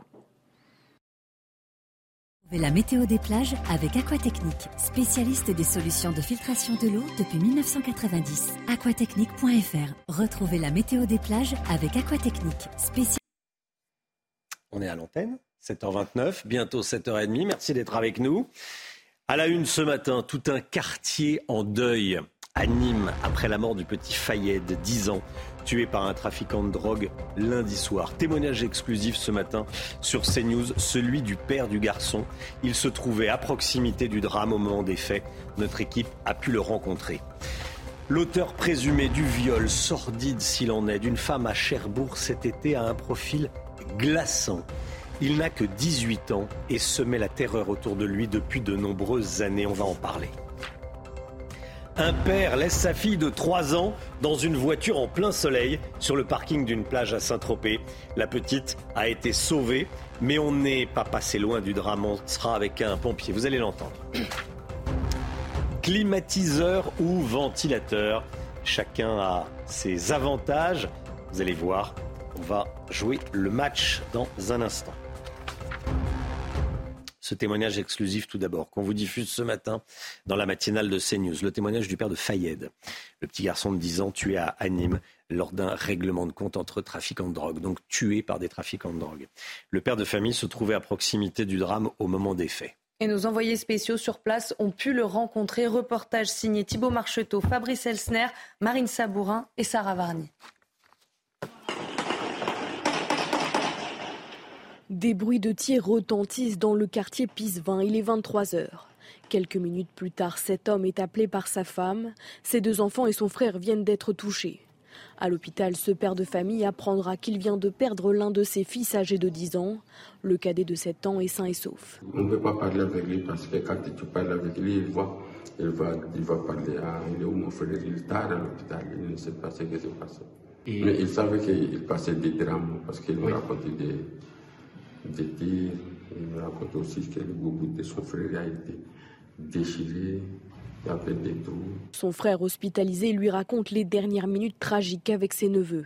Quand il commençait à garer, il a entendu le bal, le bal qui précipite sur sa voiture. Il a dit mais ça c'est quoi?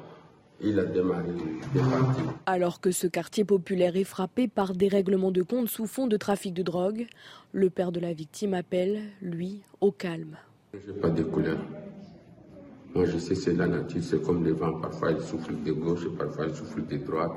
Ça nous arrive tous. Chacun goûte ça. Toutes ces questions vivantes. Moi, je sais que la justice sera faite avec Dieu. Depuis lundi, jour du drame, nombreux riverains sont venus apporter leur soutien à la famille endeuillée. Ce drame n'est malheureusement pas une première dans le quartier euh, Pissevin. Les règlements de compte sur fond de trafic de drogue sont quasi, quasi quotidiens. Et malgré les moyens déployés dans le quartier, la situation s'aggrave de jour en jour. Célia Judas. Voilà plusieurs années déjà que le quartier de Pisevin à Nîmes est le théâtre d'affrontements sur fond de trafic de drogue. En janvier dernier, un homme de 39 ans a été abattu lors d'une fusillade dans le quartier. Quelques mois plus tard, face à l'aggravation des affrontements entre gangs, la mairie avait dû faire le choix de fermer la médiathèque par souci de sécurité. Une situation qui, malgré les moyens déployés sur place, s'envenime chaque jour davantage. Le phénomène existe depuis quelques années, bon un peu plus récent que Marseille.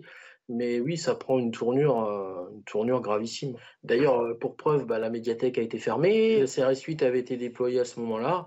Euh, la situation s'était calmée durant leur, séjour sur Nîmes, mais après tout avait recommencé. Depuis des années, les habitants du quartier craignent pour leur vie. Pas peur de te prendre une balle, c'est pas possible d'avoir des palpitations, même en entendant un bruit maintenant. Où j'ai mon fils qui me dit maman, maman, il y a les voyous, il y a les voyous, vite, on ferme la fenêtre. Non, c'est pas une vie. Malgré une centaine d'interventions menées dans le Gard depuis le début de l'année, les points de deal à peine démantelés sont aussitôt réappropriés par de nouveaux dealers. D'après la préfecture, à les règlements de compte liés au trafic de drogue auraient fait 8 morts entre 2020 et 2021. Dans les Yvelines, un incendie dans un immeuble fait 8 blessés, dont un grave. Ça s'est passé hier soir à Mantes-la-Ville. Oui, le feu s'est déclaré dans un appartement euh, du premier étage. L'origine du sinistre est toujours euh, inconnue à ce stade. Le blessé grave est un occupant de l'immeuble. Il a été euh, intoxiqué et légèrement brûlé. Le feu a été éteint grâce à la mobilisation de 44 sapeurs-pompiers sur place. La canicule, 19 départements en vigilance rouge, peut-être un petit peu plus dans le courant de la, de la journée. À Saint-Tropez, un père de famille, alors qu'il fait extrêmement chaud, particulièrement chaud, a laissé sa fille de 3 ans seule dans une voiture en plein soleil. Ça s'est passé le week-end dernier sur un parking à proximité d'une plage, la plage des Salins. Heureusement, euh, on a frôlé le drame mais il ne s'est pas produit ce drame. Oui, en fait, l'homme l'avait euh, ramenée dans le véhicule pour qu'elle fasse une sieste avant de retourner euh, sur sa serviette où il s'est lui-même endormi. Et quand la gendarmerie a retrouvé euh, la fillette, il faisait 35 degrés dans la voiture. On était en direct avec un sapeur-pompier à 6h45, Patrick Chavada, et il nous a expliqué le danger pour un enfant de rester dans une voiture en plein soleil. Écoutez. Pour un enfant, c'est simple. Euh, il faut savoir que la montée en température est à peu près cinq fois plus rapide que chez un adulte, ce qui veut dire qu'un enfant, je dirais, euh, dans le quart d'heure, peut décéder dans un véhicule, surtout actuellement avec les chaleurs extrêmes que nous avons. Vous avez un gamin qui est dans un véhicule avec des températures qui sont extrêmes. La température dans l'habitacle va énormément monter et il faut savoir qu'un gamin, quand il va monter à des températures corporelles de plus de 40 degrés, va décéder très rapidement. Face à la canicule. Vous êtes nombreux à vous équiper. Vous êtes plutôt clim ou ventilation La clim a ses avantages et ses inconvénients. Comme la, ventilation, il y, a, le match dans les magasins d'électroménager. Hein. En tout cas, ils sont véritablement pris d'assaut mmh. euh, dans les magasins spécialisés euh, ces derniers jours. Mais avec l'inflation, vous allez voir que la consommation énergétique a son importance dans cet achat. On est allé à Bordeaux, où il va faire d'ailleurs plus de 38 degrés aujourd'hui. Jérôme Rampenou. Là, on est sur des appareils entre 20 et 30 mètres carrés. Et en tenant compte de la classe énergétique aussi, c'est vrai que j'aime bien. Euh, vous êtes sur du A. Ouais. Donc euh, sur ça, il n'y aura aucun souci. Hein. Dans ce magasin spécialisé en électroménager, depuis quelques jours, le rayon des ventilateurs et refroidisseurs est pris d'assaut. Beaucoup veulent rafraîchir leur maison, mais la consommation électrique des appareils a son importance. L'idée, c'est pas d'avoir euh, un débit avec une consommation énergétique énorme. On veut avoir quelque chose qui puisse quand même rafraîchir l'air sans avoir non plus un impact énergétique trop important. Pour beaucoup de clients, il n'est pas question d'installer un système de climatisation fait pour durer, mais juste amener un peu d'air frais pendant cette semaine de forte chaleur. J'ai pris le moins cher. Hein. J'en ai déjà plusieurs. C'est pour ventiler un petit peu euh, dans toutes les pièces. Nous, là, on a notre chambre qui est euh, dans les combats aménagés. Donc euh, là, comme les toitures sont isolées, bah, il fait 30 degrés à, 5 h du mat. Donc effectivement, un peu d'air frais serait bienvenu. Entre le prix, la consommation énergétique et l'efficacité recherchée, le choix n'est pas toujours facile. Le ventilateur va brasser de l'air, ce qui va avoir un effet de fraîcheur, mais sur des grosses périodes comme celle-ci, 40 degrés, vous n'allez pas avoir la fraîcheur qui va perdurer. Un climatiseur va vraiment vous baisser la température de la pièce, qui va être en effet plus intéressant euh, pour l'achat des consommateurs euh, là ces prochains jours. Ces fortes chaleurs devraient durer encore quelques jours en Aquitaine. Plus de 40 degrés attendus ce mercredi, avant de redescendre de plus de 10 degrés le week-end prochain. Voilà, tout le monde s'arrache les ventilateurs et les climatisations quand il fait chaud, et puis après, bon, on oublie totalement. Dans, quelques jours, il fera. Ça sera qu'un mauvais souvenir. Bon, même si euh, les épisodes de chaleur devraient se reproduire, on va on va continuer à en parler. Vous êtes plutôt clim, vous êtes plutôt comment vous vous organisez vous, euh, Chana? Alors moi, j'ai acheté un ventilateur que je place tout près de mon lit la nuit. Parce Donc vous dormez la tête dans le ventilateur. C'est pas hyper agréable, mais au moins il fait moins chaud. Mais ça doit être efficace. C'est efficace. Bon, bon, chacun son petit truc. Voilà. Euh, les tests pour les JO 2024, les tests se poursuivent. Ce matin, on vous emmène au château de Versailles où seront organisées les épreuves d'équitation. Et un an avant euh, l'échéance, des cavaliers ont foulé hier pour la première fois une partie du parcours de cross-country. Célia Judas. Versailles prend des airs de centre équestre à moins d'un an des Jeux olympiques et paralympiques. Les jardins du château se préparent à accueillir les épreuves d'équitation de 2024. Un cadre exceptionnel dont profiteront les meilleurs cavaliers du monde. On a la chance d'être dans ce cadre extraordinaire du château de Versailles. Ça permet aussi un peu de se projeter.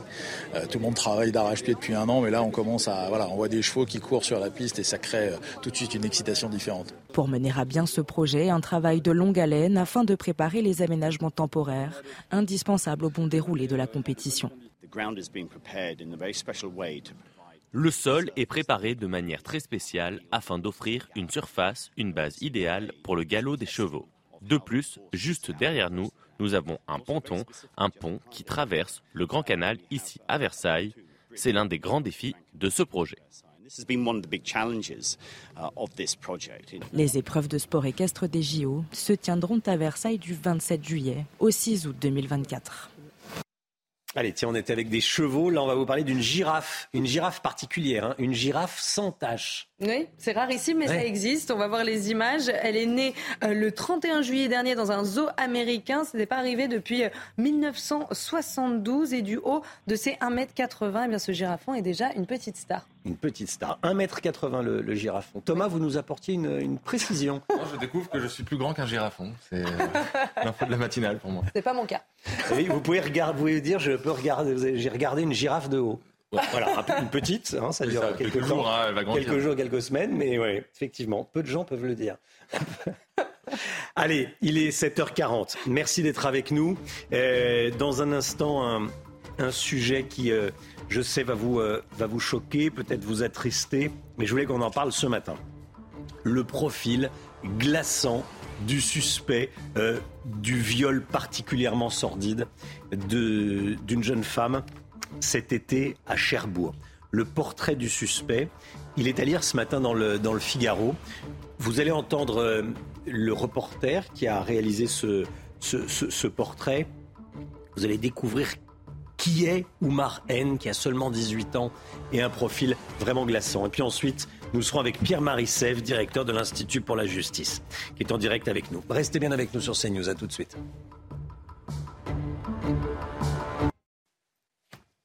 C'est News, il est 8h moins le quart, 7h43. On va parler de ce qui s'est passé à Cherbourg, un viol particulièrement sordide. On en sait plus sur le profil du suspect, qui a seulement 18 ans. Euh, on en parle juste après le rappel des titres, le point info avec Chana Lousteau. À Marseille, un adolescent de 14 ans a été blessé par balle au niveau du thorax. Ça s'est passé hier soir à 21h dans une cité au sud de la ville, à proximité d'un point de deal. Son pronostic vital est engagé. Quant aux tireurs, au nombre de deux ou trois, ils étaient à scooter. Sur place, neuf douilles ont été retrouvées à proximité des lieux. Dans les Yvelines, un incendie dans un immeuble a fait huit blessés, dont un grave. Ça s'est passé hier soir à Mantes-la-Ville. Le feu s'est déclaré dans un appartement du premier étage. L'origine du sinistre est inconnue à ce stade. Le blessé grave, un occupant de l'immeuble, a été euh, intoxiqué et légèrement brûlé. Le feu a été éteint grâce à la mobilisation de 44 sapeurs-pompiers. Et puis la circulation sera différenciée aujourd'hui à Marseille. Depuis 6 heures ce matin, seuls les véhicules disposant de vignettes critères vertes ou allant de 1 à 3 peuvent circuler. Une décision prise par la préfecture face à la dégradation de la qualité de l'air. Les concentrations d'ozone sont en hausse à cause de la canicule. Alors attention, cette mesure sera en place jusqu'à nouvel ordre. Merci d'être avec nous le profil glaçant de l'homme suspecté d'avoir violé une jeune femme à Cherbourg au début du mois. Le casier judiciaire d'Oumar N, euh, Oumar, c'est son prénom, 18 ans, est déjà lourd, malgré son jeune âge. On peut lire euh, son portrait dans un reportage publié dans le Figaro aujourd'hui. Il est signé Guillaume Point qui va témoigner dans le sujet que vous allez voir. Et puis on va en parler juste après avec Pierre-Marie Sèvres qui est directeur de l'Institut pour la justice. Ce Oumar N est notamment soupçonné d'avoir agressé sexuellement sa sœur et a été condamné à cinq reprises par un tribunal euh, pour enfants. Il était connu pour de nombreux faits, Chana. Hein. Oui, également connu dans son quartier pour euh, des incivilités et des violences envers sa mère. Et de nombreux voisins sortent aujourd'hui anonymement du silence. Marine Sabourin.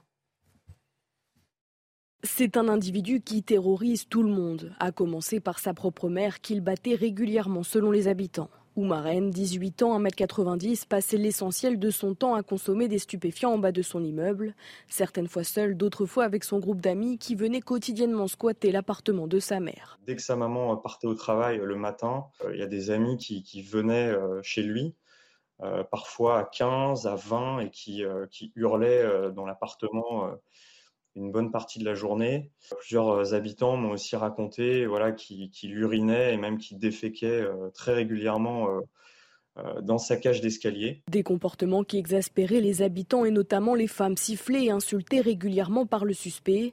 Il y a quelques années, l'une d'entre elles, septuagénaire, avait reçu des glaçons lancés depuis le balcon d'Oumarène, un geste qui aurait pu la tuer. Dernier événement en date cité par ses voisins, une poubelle incendiée par l'individu et ses amis remplie de feux d'artifice au pied d'un arbre. Depuis le placement en détention provisoire d'Oumarène, les langues se délient. Beaucoup de voisins euh, bah, avaient peur de lui euh, et baissaient les yeux euh, quand ils le croisaient. sûrement de peur de représailles ou de choses comme ça. La victime plongée dans un coma artificiel est toujours entre la vie et la mort. Voilà, un viol dans des conditions particulièrement barbares. Cet individu, euh, Oumar, c'est son prénom, est mis en examen pour viol accompagné de torture ou acte de euh, barbarie. Pierre-Marie Sèvres, directeur de l'Institut euh, pour la justice, vous êtes avec nous. Merci d'être, avec nous. Je voulais vous entendre déjà sur le, profil d'Oumar N. Bah, son profil, vous, avez donné les, éléments les plus saillants et les plus choquants. Était condamné à, à, seulement 18 ans, condamné déjà 5 fois par le tribunal des enfants. Euh, moi, je trouve ça quand même euh, assez énorme, euh, puisque condamné 5 fois, mais pas en prison, visiblement. Moi, j'avais aussi vu que son nom apparaissait à 17 reprises dans les fichiers de la police, donc sans condamnation, mais 17 affaires. c'est quand même beaucoup aussi. j'avais vu aussi qu'il était sous le coup d'une enquête pour une autre agression sexuelle, pour laquelle il avait été entendu quelques jours auparavant, je crois le dimanche, alors que l'agression s'est produite, le, viol s'est produit le mardi. Et j'avais aussi relevé un autre viol sur mineur en 2019 qui, pour le coup, avait été classé sans suite par la justice. Donc, moi, ce profil-là, extrêmement lourd, vous l'avez dit, me, me semble euh, poser question et me semble poser des responsabilités la responsabilité de l'État, de la justice, comment un homme tel que celui-ci, clairement dangereux, euh, puisque d'ailleurs dans le reportage de, Guillaume Point dans le Figaro, il y a aussi euh, un autre fait assez même pas étonnant, hein, mais, mais, choquant, c'est que Oumar était également, euh, lors des émeutes, avait mis feu à, alors je crois, il, raconte ça, un, sac dans lequel il y avait des feux d'artifice mais enfin bref, pendant les émeutes, il était aussi actif. C'était visiblement un délinquant qui n'a que 18 ans, extrêmement actif, mais qui était en toute liberté, qui pouvait euh, euh, pourrir la vie de son entourage, et plus que pourrir la vie de son entourage, il pouvait commettre des crimes aussi graves, puisque là c'est la perpétuité qui est encourue. C'est un autre sujet, ça pose aussi problème, mais c'est la perpétuité qui est encourue. Un viol avec acte de barbarie, c'est parmi les crimes les plus graves du code pénal. Et la justice a laissé faire ce crime. Quelle responsabilité des parents euh, Ce jeune homme est décrit euh, comme une véritable bombe à retardement. Il, il fait ce qu'il veut et il y a, semble-t-il, personne pour, euh, pour l'arrêter. quand la mère part travailler, il fait venir des, amis chez lui, il fume du, du hashish, il va évidemment pas à l'école, euh, il ne travaille pas, euh, il agresse, il vole, il terrorise le, quartier. Qu'est-ce qu'on fait contre ce type pour bloquer, neutraliser, mettre hors d'état de nuire euh, ce type de, profil que j'allais dire ingérable, mais il va falloir le gérer. Bien sûr, il va falloir le gérer. Alors, premièrement, vous avez raison. Je pense que le, le, rôle des parents, alors le président de la République en a beaucoup parlé, et c'est vrai, c'est même une évidence. Les parents, pour quand il y a des, actes, des crimes et des délits commis par les enfants mineurs, les parents doivent en être tenus responsables. Dans la Rome antique, euh, les, pères avaient la responsabilité d'indemniser les dégâts que causaient leurs enfants euh, et leurs enfants jusqu'à un âge extrêmement tardif. Euh, je pense que ce principe-là doit évidemment principe de responsabilisation doit être, euh, doit être gardé à l'esprit. Il se trouve qu'en l'occurrence, le Oumar N euh, n'a visiblement pas de père dans son entourage euh, immédiat. C'est quand on, connaît un petit peu le problème de la justice des mineurs, on sait que c'est une rengaine. Souvent, les pères sont absents. C'est un vrai problème. Bon, maintenant, ce n'est pas à la société de pallier. On ne va pas créer un père artificiel. Ce n'est pas possible. et des solutions, il y en a aussi. Euh, je pense que la justice, euh, là visiblement, n'avait pas voulu mettre en prison cette personne. C'est la grave erreur, c'est que la, justice française euh, rechigne énormément à mettre en prison des criminels et des délinquants, en particulier quand ils sont jeunes, ce qui peut aussi se comprendre, mais enfin c'est un problème. Et en l'occurrence, là où moi ça me pose vraiment problème, c'est que cet homme encourt la perpétuité pour son crime, mais la perpétuité n'existe pas en France. Elle n'existe pratiquement pas. La perpétuité, en moyenne, selon les chercheurs qui font des études euh, d'économétrie sur l'exécution des peines, la perpétuité, c'est 20 ans. Donc, euh, ce jeune homme qui a 18 ans, euh, s'il fait, la, si déjà il est condamné à perpétuité, ce qui est loin d'être certain, il ne fera que 20 ans de prison, vraisemblablement. C'est-à-dire qu'il ressortira à 38 ans, peut-être pas beaucoup après. Donc, voilà, pour moi, c'est Vous réclamez la une perpétuité réelle.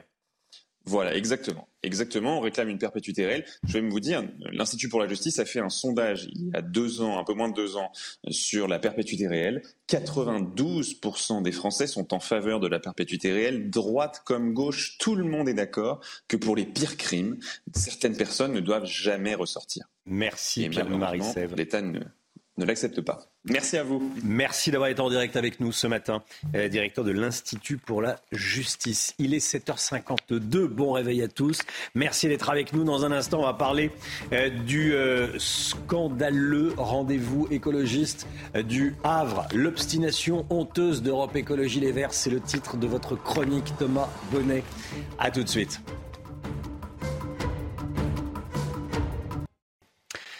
La politique, la politique avec vous, euh, Thomas Bonnet. Thomas, on va parler de ce qui se passe euh, au Havre, l'université d'été d'Europe Écologie Les Verts, la direction d'Europe Écologie Les Verts qui refuse euh, d'annuler l'invitation du rappeur Mehdi. On a appelé cette chronique l'obstination honteuse, Thomas. Hein.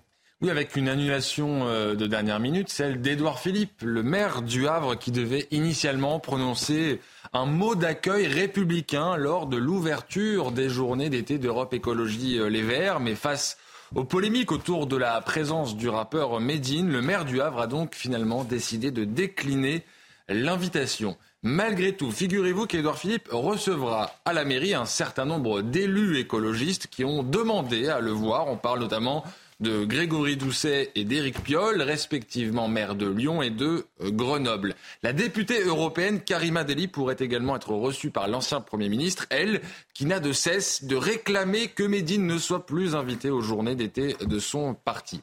Il y a quelques jours euh, déjà, le ministre de l'Industrie, euh, Roland Lescure, avait décliné l'invitation.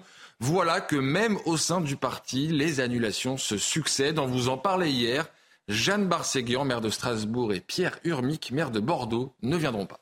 Alors, pourtant, malgré ces annulations, aucun fléchissement de la part de la direction d'Europe Écologie Les Verts.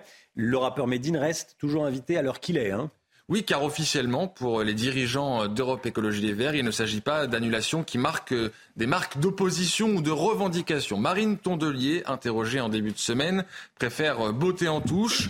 Oui, le tweet antisémite de Médine est problématique, mais invitons-le pour en parler avec lui. Voilà en creux le message que l'on entend ici ou là dans les propos des élus euh, écologistes. Mais en interne, le sujet est plus qu'embarrassant. Yannick Jadot, Noël Mamère ou encore Sandrine Rousseau, pour ne citer que, ont fait part de leurs doutes. Médine, qui s'est exprimé dans les colonnes du Parisien. Il dit, il revient sur cette euh, polémique qui dure depuis euh, trois semaines. Cela fait trois semaines que ça dure. C'est compliqué pour ma famille, dit euh, Médine. Le traitement médiatique est démesuré. Il y a un emballement. pas possible. Concernant les annulations en cascade, là encore, Médine répond Tout le monde est dans une espèce de calcul politique, dit le rappeur. Tout le monde en profite pour écorcher un peu plus la gauche. C'est le jeu politicien un univers qui n'est pas euh, le mien. Pour ce qui concerne euh, la quenelle, par exemple, qu'il a réalisé, ou encore le tweet antisémite, antisémite à l'encontre de Rachel Kahn, euh, Medine parle d'erreur. Et sur l'antisémitisme précisément, il dit que c'est un poison qu'il combat depuis 20 ans, qu'il combat depuis longtemps. Alors pas sûr que ces explications suffisent à convaincre et permettent d'éteindre la polémique dans laquelle Europe Écologie Les Verts s'est enfermée depuis maintenant euh, trois semaines, des débats qui éclipsent totalement les enjeux électoraux du parti.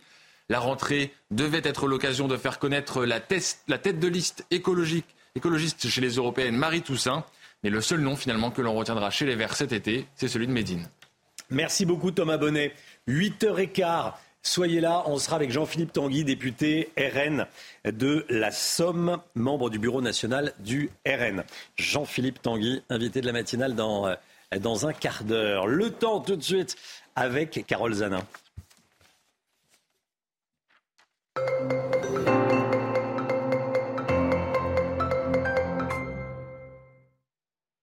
Cet après-midi, nous allons avoir quelques développements nuageux. Ils seront annoncés 7h20. Euh, et bien d'une perturbation qui va arriver dans le courant de la journée de jeudi. Quelques développements d'orage également sur le massif central ou encore sur les relèves pyrénéens et alpins partout ailleurs. Du beau soleil et regardez les températures pour cet après-midi. Elles seront caniculaires, étouffantes. Je vous rappelle, c'est 19 départements sous vigilance euh, rouge canicule 42 euh, pour Toulouse. Nous aurons 39 du côté de Lyon, 27 pour la Normandie, 31 euh, pour Paris. Cette journée de jeudi sera marquée également par des développements orageux. C'est une perturbation qui va arriver par les côtes de la Manche et qui va toucher les régions également du Grand Est. Nous aurons également des orages sur les reliefs pyrénéens ou encore alpins, encore du grand beau temps sur une bonne moitié sud du territoire. Les températures, eh bien, les océans entre 32 et 36 degrés mais vous vous en doutez, la chaleur va persister, cette chaleur étouffante dans le sud. Nous pourrions encore avoir les 40 degrés.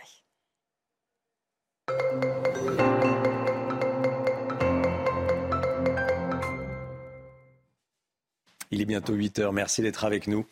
Bienvenue dans la matinale. Vous regardez la matinale de CNews à la une ce matin. Nîmes sous le choc après le meurtre du petit Fayed, 10 ans tué par des trafiquants de drogue. Des témoignages exclusifs ce matin. Vous allez entendre euh, également la colère, l'inquiétude et la peur des habitants. Le pronostic vital d'un ado de 14 ans est engagé à Marseille. Il a été blessé par balle cette nuit dans une cité du quartier de la Cailleule. Le Conseil des ministres de rentrer ce matin à l'Elysée. Quelles seront les priorités? Les informations de Thomas Bonnet. CNews à vos côtés en cette période de canicule. Bon courage à ceux qui travaillent en pleine chaleur. On pense bien à vous et on entendra un restaurateur ex-soi. Et puis une rentrée sous le signe des économies. Avec l'inflation, les grandes marques ont moins la cote que les marques distributeurs. Le choc et la tristesse animent au surlendemain du meurtre du petit Fayed, 10 ans. Oui, dans le quartier Pisevin à Nîmes, gangréné euh, par le trafic de drogue, c'est la terreur qui règne et euh, les habitants se sentent impuissants face à cette ultra-violence. Voyez ce reportage de Laure Para, Somaya Labidi, Thibault Marcheteau et Fabrice Elsner. Elles sont encore sous le choc. Ces mères de famille se sont rassemblées spontanément en bas des tours du quartier après le drame qui a endeuillé l'une de leurs voisines. Je me trouvais euh, à un kilomètre d'ici, mais quand même de là où j'étais, je les ai entendus. Je, je me suis dit, voilà, c'est des tirs. Une violence quasi quotidienne qui empoisonne la vie de ses habitants. Le samedi, moi, j'ai vécu euh, une, cette scène, mais c'était plus dans le, dans le, quartier en haut. Et, euh, on faisait une fête pour les enfants, il y avait des enfants un peu de partout. Et là, on les voit arriver cagoulés avec les calaches. En après-midi, on les voyait comme ça, armés. Ils vont même devant les écoles. Ici, la peur est telle que c'est l'omerta qui règne. Il y en a, ils ont vu des choses, mais euh, par peur, euh, ils ne vont pas parler. Face à ces réseaux très structurés, les habitants se sentent de plus en plus démunis. Quand on regarde les jeunes qui font ça, ils ont, je pense même pas la majorité. Voilà pourquoi, parce que pour s'en sortir, il y avait à l'époque où j'ai aménagé ici, il y avait un poste de police, euh, je ne sais pas comment on dit là, de proximité qui était là. Ils ont fermé son parti. Dans cette cité, le quotidien est rythmé par les règlements de compte depuis des années, 8 en 2020, 3 en 2021, la plupart dans les quartiers de Pisevin, du Chemin Bas et du Mas-de-Mingue, trois secteurs périphériques de Nîmes constitués de barres d'immeubles et de tours. Et on va rejoindre à présent Thibault Marcheteau en direct avec nous depuis Nîmes, avec Fabrice Elsner pour, euh, les images. Vous avez pu rencontrer euh, le père de la petite victime et puis l'oncle euh, de Fayette qui se trouvait dans la voiture au moment des tirs, Thibault. Hein Effectivement, Romain, on a pu rencontrer euh, l'oncle qui était dans la voiture au moment euh, des tirs. Euh, l'oncle qui était accompagné de ses deux neveux de 7 et 10 ans. L'enfant de 7 ans, lui, est indemne.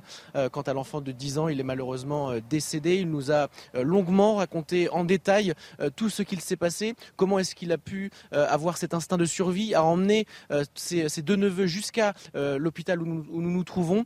il revient en détail sur les faits. Je vous propose de l'écouter. J'ai fait demi-tour, bah, ils ont tiré sur la voiture. Et là, j'ai senti un boum derrière mon dos.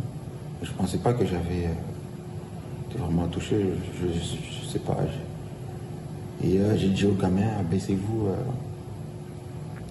euh, baissez-vous, on y va. Et j'ai accéléré, je suis parti. J'avais mon neveu, il était accroché derrière et tout ça. Et il a reçu un balle derrière le dos. Y avait tellement de bruit, c'était comme à la guerre, quoi. Je sais pas, y avait tellement. Il y avait tellement de bruit, ça pétait de partout. Et je voyais tout le monde qui courait, des enfants qui jouaient là. Le plus sensible est arrivé dans la cité euh, de Pissevin à Nîmes. Elle était déjà venue il y a deux mois pour euh, maintenir l'ordre. Elle revient donc euh, à partir d'hier. Mais les habitants demandent une force, une présence des forces de l'ordre beaucoup plus importante, mais surtout, surtout beaucoup plus pérenne. Thibaut Marcheteau avec Fabrice Elsner. Merci beaucoup à tous les deux. À Marseille, un adolescent de 14 ans est entre la vie et la mort. Il a été blessé par balle au niveau du thorax hier soir dans une cité au sud de la ville à proximité d'un point de deal. Les tireurs au nombre de deux ou trois étaient en scooter. Et sur place, neuf douilles ont été euh, retrouvées à proximité euh, des lieux. Je vous propose d'écouter la réaction de Rudy Mana du syndicat euh, Alliance Police. Selon lui, il faut faire de la prévention et surtout alerter les jeunes sur les méfaits de la drogue. Écoutez.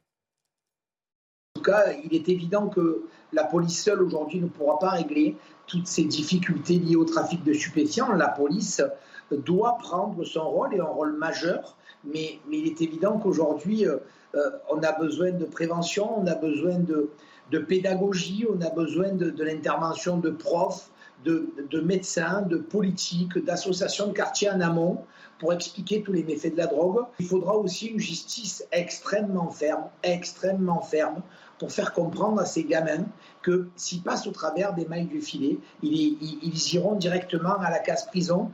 Ça peut aussi leur éviter la case, la case cimetière. Premier Conseil des ministres, aujourd'hui, après la pause estivale, le gouvernement se réunit à l'Elysée pour constituer la, feuille de route de l'exécutif pour, euh, pour les prochains mois. Thomas Bonnet, vous avez des informations Quelles vont être les priorités du gouvernement? Eh bien déjà, Romain, il y a cette fameuse initiative politique d'ampleur promise par le président de la République cet été et dont les détails ne sont pas encore connus. On sait qu'il souhaite réunir les forces politiques qui le désirent autour d'un projet clair et simple initiative à laquelle ne seront pas associés ni le Rassemblement national ni la France insoumise. Tout cela devrait être détaillé dans une interview, apparaître dans le point où le président de la, de la République s'exprime en longueur sur euh, tous ces sujets. Notez aussi qu'il n'y aura pas de compte-rendu à l'issue de ce Conseil des ministres, puisque la Première ministre Elisabeth Borne s'exprimera à la radio à la mi-journée. Alors on le sait, l'idée pour cette rentrée pour le gouvernement, c'est d'une part de resserrer les rangs. C'est pour cela d'ailleurs qu'Elisabeth Borne a reçu ces dernières heures les cadres de la majorité. D'autre part, il faut élargir cette majorité avant l'examen de textes majeurs, en premier lieu desquels figure le projet de loi immigration. Les discussions avec les républicains s'annoncent euh, compliquées. Alors euh, Gérald Darmanin sera par exemple au mois de septembre en Guadeloupe aux journées parlementaires du groupe Lyot, l'occasion, pourquoi pas, de nouer un accord avec ce groupe d'une vingtaine de députés. La rentrée parlementaire sera aussi explosive car outre le projet de loi immigration, une série de textes budgétaires sera présentée avec comme objectif notamment de réduire la dépense publique. Le 49.3 pourrait être utilisé, ce qui nous promet de nouveaux remous à l'Assemblée nationale avec des menaces de motions de censure qui pourraient être déposées par les partis d'opposition. S'ajoute à tout cela l'inflation galopante, les problématiques de pouvoir d'achat, sans oublier la réponse politique aux émeutes dont Emmanuel Macron avait dit vouloir étudier les causes euh, profondes. Tout cela dans un contexte politique particulier. En septembre, ce sont les élections sénatoriales et en juin prochain, les élections européennes. Merci beaucoup Thomas Bonnet. Voilà, invité politique dans un instant, Jean-Philippe Tanguy, député RN de la Somme. La canicule, on devrait atteindre le pic dans les prochaines heures, probablement aujourd'hui, peut-être demain. Bref, il va faire très très chaud.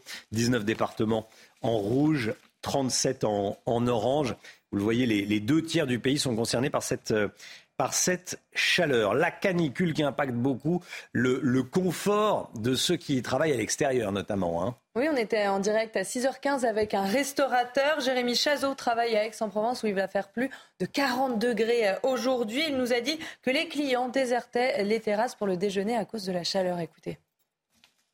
Quatre personnes en cuisine. Euh, problème, c'est quoi? Avec le four à pizza, les friteuses, les mauvaises aérations. Et voilà, c'est euh, quelques jours un peu compliqués pour eux. Mais bon, c'est des bons gars, donc euh, ils y vont, ils le font. Mes pauvres garçons, on essaie de faire ce qu'on peut, mais bon, on met des ventilateurs. Euh, mais il y a un moment, ben, il faut juste retrousser les manches et y aller avec la chaleur et subir 2-3 jours L'inflation, l'inflation, tout le monde y pense évidemment pour tenter d'amortir la hausse des prix. On est nombreux à se diriger vers les articles les moins chers, notamment les marques distributeurs, Chana. Oui, ce sont un peu les grands gagnants euh, de cette crise. Vous voyez ce reportage de euh, Mathilde Couvillère-Flornois, Mathilde Ibanez et Charles Baget. Consommer moins cher, voici l'objectif pour de nombreux Français. Et pour cela, ils préfèrent donc se diriger vers des produits de marques distributeurs plus attractifs selon eux. Moi, je prends parce que c'est moins cher que les grandes marques. Et c'est pas non plus des euh, marques bas de gamme. Ils font beaucoup de bio maintenant aussi. La qualité est un peu moindre que les grandes marques, mais généralement c'est assez, euh, assez négligeable. Quoi. Les marques de distributeurs sont toujours moins chères euh, au prix au kilo par rapport aux autres marques. Quoi. La différence de prix entre les deux catégories de produits est de 15 à 20% en moyenne.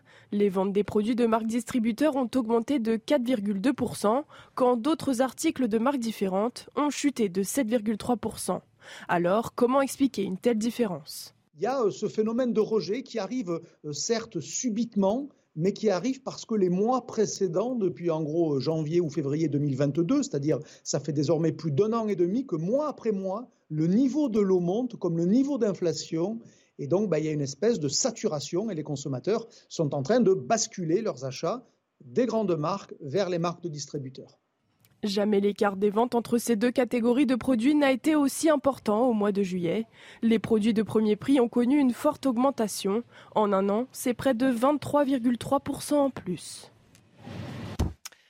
C'est News, il est 8h10. Merci d'être avec nous dans un instant. L'interview politique, on sera avec Jean-Philippe Tanguy, député Rassemblement national de la Somme. A tout de suite. C'est News, il est 8h15. Merci d'être avec nous dans un instant. Nous serons avec Jean-Philippe Tanguy. Bonjour. Bonjour. Merci d'être là, député euh, Rassemblement national de la Somme et membre du bureau national du RN. Tout d'abord, le point info, le rappel des titres avec Chanel Housteau. La CRS 8 est arrivée à Nîmes et ça fait suite évidemment à la mort de Fayette, 10 ans, tué par balle dans une fusillade alors qu'il rentrait chez lui avec son oncle et son petit frère. Une vingtaine de fonctionnaires de cette unité spécialisée ont été déployés dans le quartier Pisevin pour une durée indéterminée. L'objectif est de pacifier ce quartier, quotidiennement théâtre de règlement de compte sur fond de trafic de drogue. Et puis à Marseille, un adolescent de 14 ans a été blessé par balle au niveau du thorax. Ça s'est passé hier soir à 21h dans une cité au sud de la ville, à proximité d'un point de deal. Son pronostic vital est engagé. Quant aux tireurs, au nombre de deux ou trois, ils étaient à scooter sur place. Neuf douilles ont été retrouvées à proximité des lieux. En Grèce, 20 personnes ont perdu la vie en deux jours dans les incendies. Les flammes sévissent une nouvelle fois dans le pays depuis maintenant plusieurs jours. Hier, les autorités grecques ont ordonné l'évacuation d'un quartier au nord d'Athènes. Et parmi les victimes, 18 migrants présumés retrouvés près de la frontière avec la Turquie. Merci Chana. Jean-Philippe Tanguy est l'invité politique de la matinale. Merci d'être euh, avec nous, député donc euh, Rassemblement national de la Somme et membre du bureau national du, RN. Je voulais qu'on euh, commence cette interview avec ce qui s'est passé à Nîmes.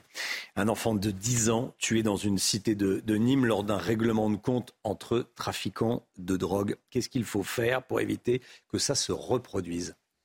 Écoutez, il faut euh, que le système judiciaire, le système pénal français, enfin s'attaque au démantèlement des cartels de la drogue. Les Français découvrent au quotidien, puisqu'il y a encore euh, un blessé, un adolescent blessé à Marseille, euh, qu'en France, un enfant peut être victime d'une tragédie, sa famille pleurer euh, la mort euh, d'un gamin qui était juste dans une voiture et qui a, a subi, a vécu, a, pris une balle par un règlement de compte de cartel. Voilà, donc on a l'impression, les, les Français ne reconnaissent plus leur pays, ils ont l'impression à juste titre de vivre maintenant dans des, avec des quartiers qui sont comme des favelas avec des règlements de compte où n'importe qui, n'importe qui peut prendre une balle. Donc l'action, vous savez, il n'y a pas de mesure de baguette magique, c'est une action dans la durée ferme avec une volonté politique parce que les policiers, les gendarmes évidemment, veulent faire leur travail. Nos douaniers euh, luttent courageusement, mais euh, le système judiciaire, le système pénal français ne s'attaque pas au démantèlement sur le long terme euh, des cartels de la drogue. Il y a une banalisation de la consommation de drogue dans notre pays. Il y a un relâchement de la volonté de lutter contre la drogue avec une consommation à tous les étages de la société. Et vous voyez bien, on reçoit de toute façon, vous recevez régulièrement des forces politiques, en particulier la gauche, mais pas seulement, euh, qui en fait envisagent euh, le, fait de ne plus lutter contre la drogue. Donc quand à la tête de l'État, vous avez des forces politiques qui depuis des années en fait débattent de la, de la dépénalisation, voire de la légalisation, en fait banalisent une fois plus la consommation de drogue. C'est un désarmement euh, général de l'État. Ça fait des années qu'on entend ça, qu'il y a une relativisation. Donc il n'y a pas de volonté de, démanteler, de démanteler ces gangs. Ils gagnent du terrain parce que la réalité c'est que c'est une guerre sur le terrain et qu'en fait ils gagnent de jour en jour, de moins en moins euh, du terrain et donc ils se permettent euh, tous les comportements. Vous dites qu'il n'y a pas de baguette magique. Euh, qu'est-ce qui changerait concrètement si le RN prenait les, commandes vous auriez les Français oui, bien sûr. Ben, vous auriez à la tête de l'État des personnes, Marine Le Pen évidemment, et d'autres leaders, qui auront la volonté politique de démanteler euh, les cartels euh, euh, de la drogue et ses gangs. Vous savez, vous pensez que Gérald Darmanin n'a pas la volonté non, je ne pense pas. non, je ne pense pas. Je ne pense que M. Darmanin enchaîne les échecs, qu'il fait la tournée des médias, qu'il s'occupe beaucoup de sa carrière, mais qu'il n'a pas la volonté et de toute façon, même s'il avait, M. Dupont-Moretti et d'autres membres de son gouvernement, particulièrement Mme Borne, ne l'a pas, voilà, et ne l'ont pas, pardon. Et donc il n'y a pas cette volonté dans la durée que l'appareil d'État soit mobilisé pour démanteler les cartels de la drogue. Et puis évidemment, il faut le rappeler, parce que c'est une raison de fond pour laquelle le Rassemblement national et Marine Le Pen se battent depuis des années, c'est le contrôle des frontières. depuis qu'évidemment que la France a abandonné le contrôle de ses frontières, elle est sujet à toutes les pénétrations euh, de la drogue et de trafic de grande ampleur qui ne sont pas contrôlés malgré la volonté des doigts. Je rappelle, parce que là on parle de M. Sarkozy euh, régulièrement comme d'un héros de la droite, que M. Sarkozy a été le président de la République qui a le plus affaibli les douanes françaises. Moi, je me souviens très bien à l'époque, même si j'étais jeune, de responsables entre guillemets politiques qui expliquaient doctement aux Français que, bah, avec la libre circulation, il n'y avait plus besoin de contrôler les frontières, la mondialisation heureuse. Tout cela allait très bien se passer. Évidemment, non. Les frontières protègent les, les, Français et protègent en particulier les plus fragiles. Sur les quartiers dangereux, euh, certains réclament l'envoi de l'armée. C'est un sujet qui revient régulièrement. Euh, au travers de, ce, cette volonté d'envoyer l'armée dans les, dans les, quartiers, il y a une volonté de véritable reprise en main. Euh, Est-ce qu'il faut des, des, mesures spécifiques pour rétablir l'ordre dans des, dans des quartiers? Non, mais c'est mesures exceptionnelles dans certains quartiers. Cet appel à l'armée, c'est pas, c'est vraiment ce que je dis sur la allons de l'armée. Non, mais des mesures un, exceptionnelles dans certains quartiers. Ça veut tout dire de ce personnel politique, si vous voulez, qui est faible, euh, qui n'a pas de volonté d'action et qui donc fait croire aux Français que l'armée va intervenir. L'armée n'est pas formée euh, pour intervenir dans euh, nos quartiers ou ailleurs. Nous avons des gendarmes, des policiers, des douaniers qui savent très bien faire leur métier, qui sont très bien capables de le faire. D'ailleurs, ils l'ont fait puisqu'ils ont ils sont encore intervenus sur les émeutes et sans notre police, sans notre gendarmerie, euh, ce pays serait euh, effondré depuis euh, longtemps avec la capacité qui règne au plus, sommet, au plus haut sommet de l'État. Mais ce qu'il faut, une fois plus, c'est une politique pénale, une politique de démantèlement. c'est pas expliquer aux Français que l'armée va faire des miracles. Pas son métier, ce n'est pas son ce n'est pas son habilitation. Et tout ça est complètement ridicule. Alors la CRS 8 vient. J'espère qu'ils vont notamment arrêter en fait être capables d'arrêter les personnes et les, et, les, comment dire, les ordures qui ont commis ce meurtre une fois de plus et ce règlement de compte. mais ce n'est pas à l'armée d'intervenir dans ces quartiers. Euh, tout ça, une fois de plus, ce sont des actes désespérés. On voit bien euh, les personnes qui témoignent dans ces quartiers et ailleurs. Euh, il ne s'agit pas de venir et de faire un, coup médiatique. Voilà. Il s'agit une fois de plus de lutter dans la durée, ce qu'ont fait d'autres pays pour démanteler le trafic de drogue. Vous savez qu'on a l'exemple, par exemple, de New York. Hein. C'est un des rares exemples en Occident où, dans cette ville qui était gangrénée par la drogue, les trafics, les mafias, on a rétabli l'ordre, mais il fallait une volonté politique de faire. La France a connu des émeutes avant cet été. Est-ce qu'on en a tiré toutes les conclusions? Toutes les conclusions? Quelques conclusions? Aucune conclusion? Bah Non, aucune. On apprend que M. Macron a réfléchi tout l'été et qu'il n'est pas encore arrivé au bout de ses conclusions.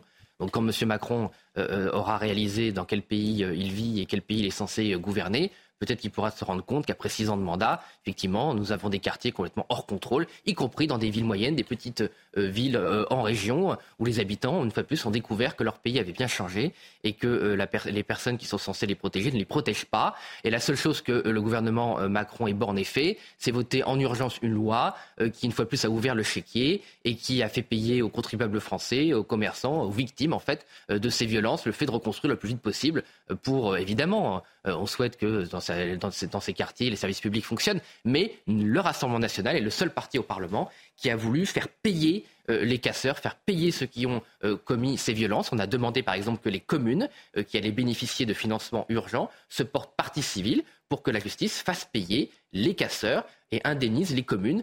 c'est quand même incroyable que dans notre pays, on ne soit pas capable d'exiger d'un certain nombre de responsables politiques euh, qui demande euh, aux casseurs de payer. Voilà. Donc c'est ça qu'a demandé le Rassemblement national, parce que j'ai lu euh, qu'on avait été accusé de ne pas vouloir reconstruire les écoles. Tout ça est parfaitement grotesque. Nous avons voté les mesures, évidemment, de bon sens et de bien public, mais nous voulions que les casseurs paient et le gouvernement, une fois plus, a cédé à la racaille.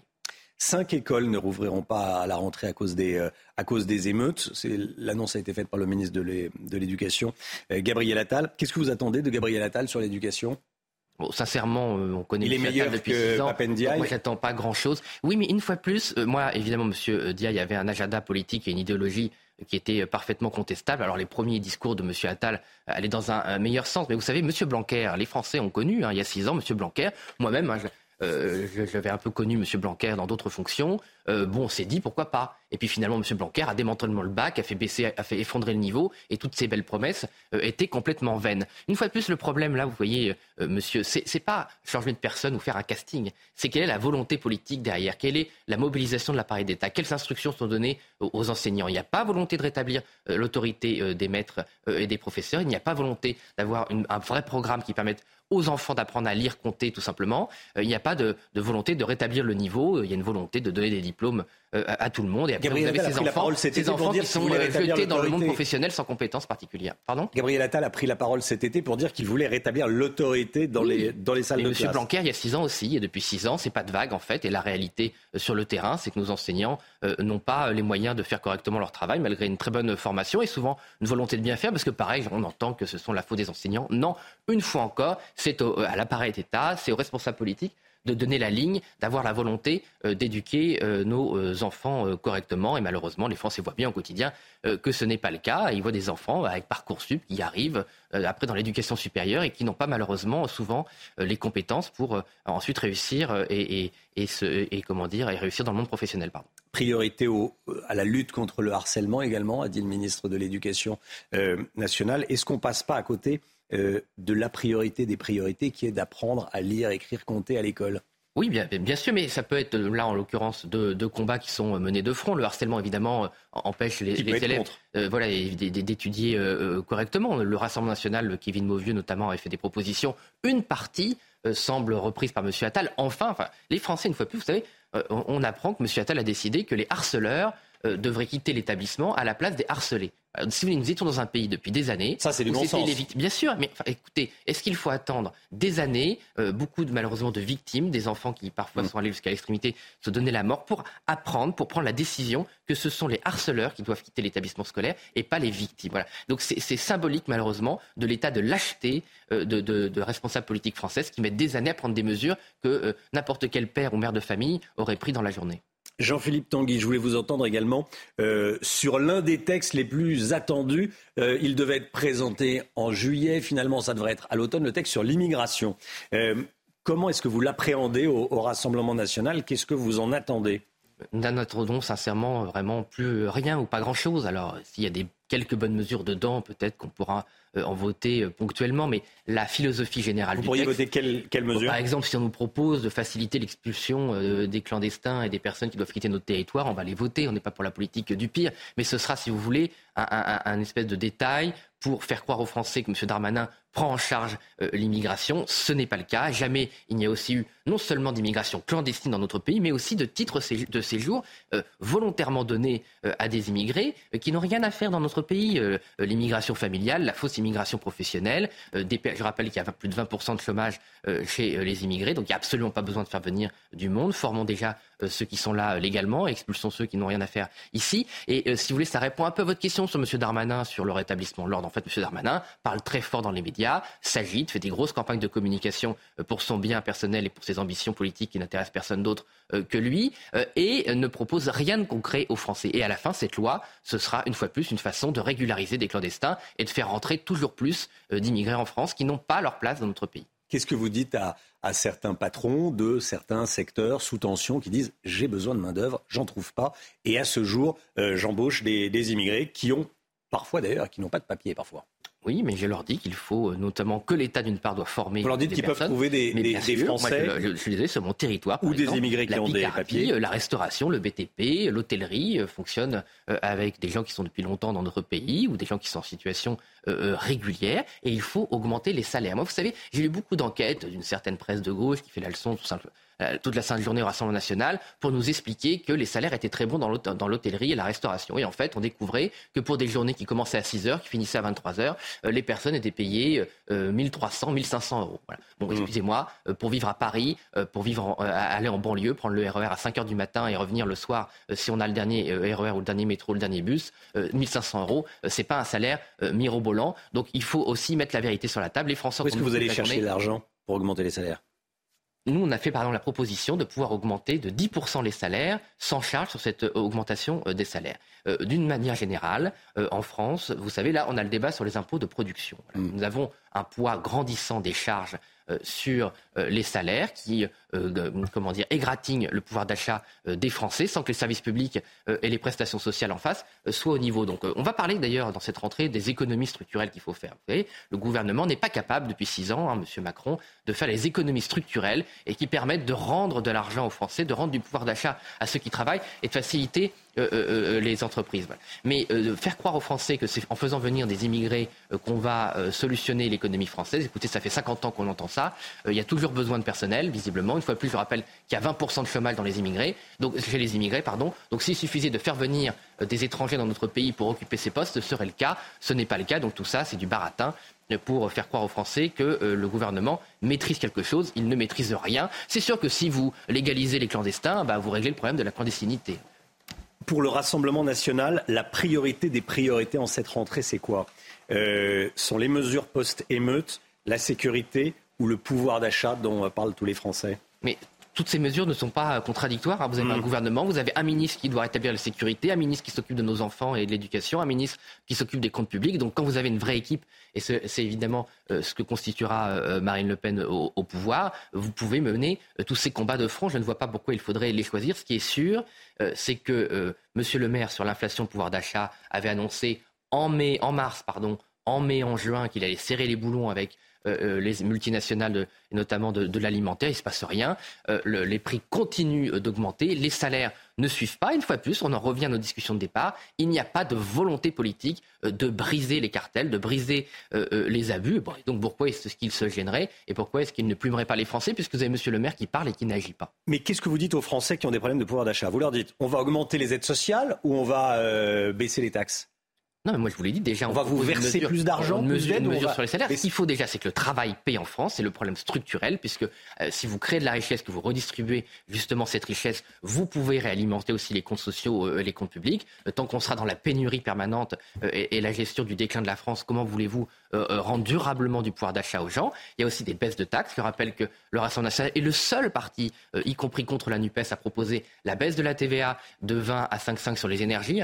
tout l'été, le carburant encore explosé et comme par hasard, pendant les vacances, les Français ont payé considérablement plus cher leur carburant dans l'indifférence du gouvernement. On propose de baisser, euh, de, de, supprimer pardon, la TVA euh, sur les produits de première nécessité, sur l'hygiène, sur l'alimentation. Jamais on a une crise historique de la consommation alimentaire, mais aussi une crise historique de la consommation euh, des produits d'hygiène. Donc les familles sont obligées de, sacrifier le bien-être euh, de leurs enfants et d'eux-mêmes euh, avec cette crise du pouvoir d'achat. Donc il y a des mesures structurelles à prendre. Ça fait pour la TVA 18 mois, voire 2 ans que Marine Le Pen les propose. Il y a jamais on n'a jamais réussi malheureusement à convaincre le gouvernement, car eux, tous qui sont obsédés par euh, les revenus de la fiscalité indirecte. Jean-Philippe Tanguy, je voulais vous entendre également sur le comportement d'Europe Écologie Les Verts qui ne veut pas annuler l'invitation du rappeur Médine à son université d'été au Havre. Médine accusé d'antisémitisme. Il s'en défend ce matin. Il dit que l'antisémitisme est un poison qu'il combat depuis longtemps. C'est sa défense. Euh, qu'est-ce que ça dit des écologistes selon vous? Mais ça dit que les, écologistes et la NUPES, de manière générale, est dans une dérive totale euh, avec les réseaux islamistes. Hein. L'islamisme est une hydre qui a plein de têtes différentes. Et vous avez M. Médine qui fait partie de cette hydre, avec une stratégie de taquia, de dissimulation, de mensonge qui est toujours la même, c'est-à-dire dire à ceux qui comprennent ce qu'ils veulent dire des messages épouvantables, antisémites, homophobes, euh, contre la France, euh, et, ensuite faire semblant de s'excuser, dire c'est pas ce que j'ai voulu dire, on m'a mal compris, c'est un complot d'extrême droite, tatata.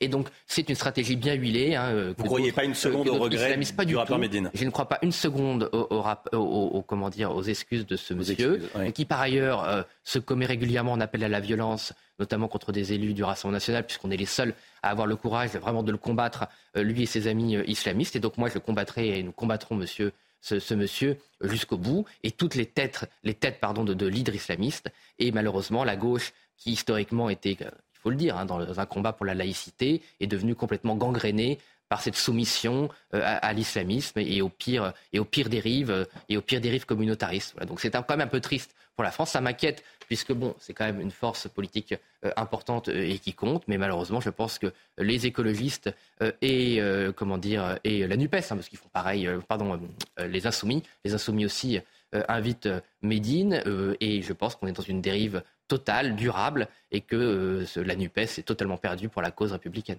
Jean-Philippe Tanguy, député RN de la Somme, de l'invité de la matinale. Merci beaucoup d'être venu ce matin sur le plateau de la matinale de, de CNews. Il est 8h30, la matinale qui continue tout de suite. Merci d'être avec nous. 8h34. C'était Jean-Philippe Tanguy, donc, qui était l'invité de la, de la matinale de, de, CNews. On a balayé toute l'actualité. On a parlé évidemment de ce qui s'est passé euh, à Nîmes. Et ce matin, on écoute un témoignage exclusif qu'on vous diffuse depuis le début de la matinale de, de CNews. Le témoignage du père de Fayed, le petit garçon de 10 ans, tué par balle dans cette fusillade à Nîmes. Chana. Oui, le père de famille se trouvait à proximité du drame au moment des faits et notre équipe sur place a pu euh, le rencontrer. Reportage de Thibault Marcheteau, Fabrice Elsner, Marine Sabourin et Sarah Varnier.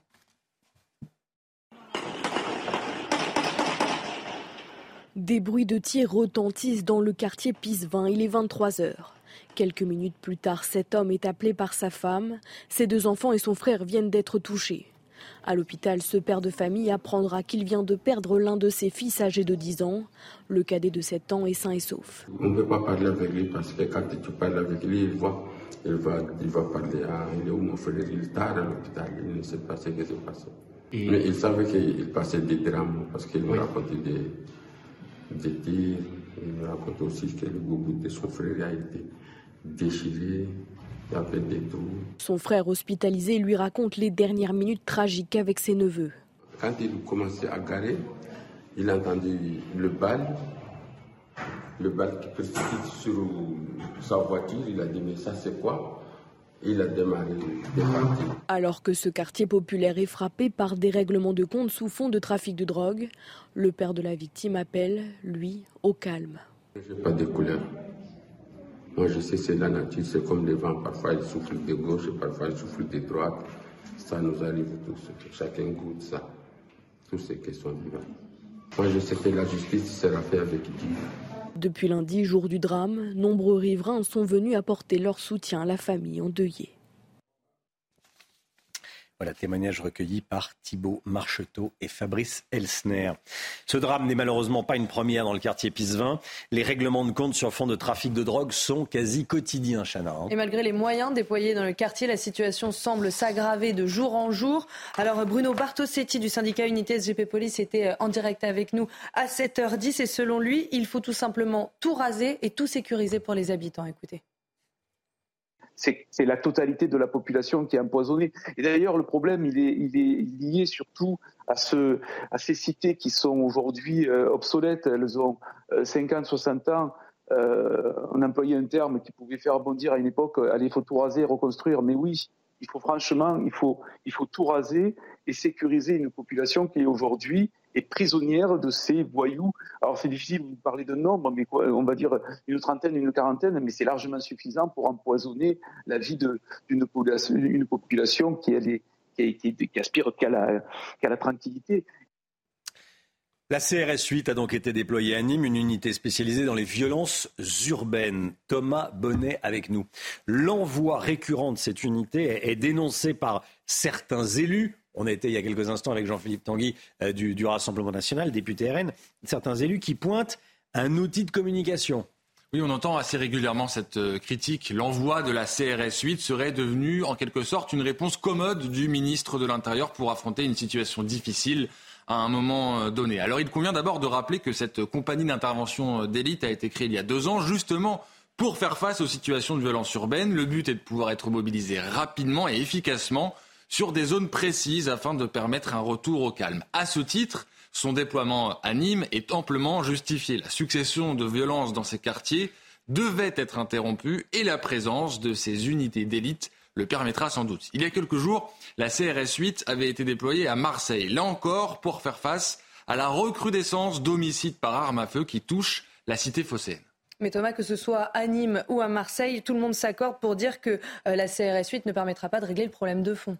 Oui, et c'est pour cela que certains dénoncent les déploiements de la CRS 8 comme autant d'opérations de communication. Car si elle peut mener des actions coup de poing sur des périodes courtes, cette unité n'a pas vocation à démanteler les réseaux de trafiquants. D'ailleurs, même les représentants syndicaux de la police le disent, l'arrivée de la CRS 8 est la bienvenue pour augmenter ponctuellement les effectifs, mais sur du moyen ou du long terme, rien ne remplace le travail d'enquête et de prévention pour euh, lutter contre les trafiquants de drogue. Et c'est là où les choses se compliquent pour le gouvernement, parce que ce travail de fond prend du temps et surtout coûte de l'argent. À Marseille, Emmanuel Macron a imaginé son plan Marseille en grand qui vise justement à investir massivement dans la deuxième ville de France. Les résultats mettront du temps à arriver et en attendant, la cité phocéenne est touchée cette année par un nombre record d'homicides. Alors face à ce climat de violence, comme face aux émeutes, le gouvernement veut faire preuve d'autorité. La mobilisation massive d'effectifs de police et de gendarmerie, tout comme le déploiement régulier de la CRS 8,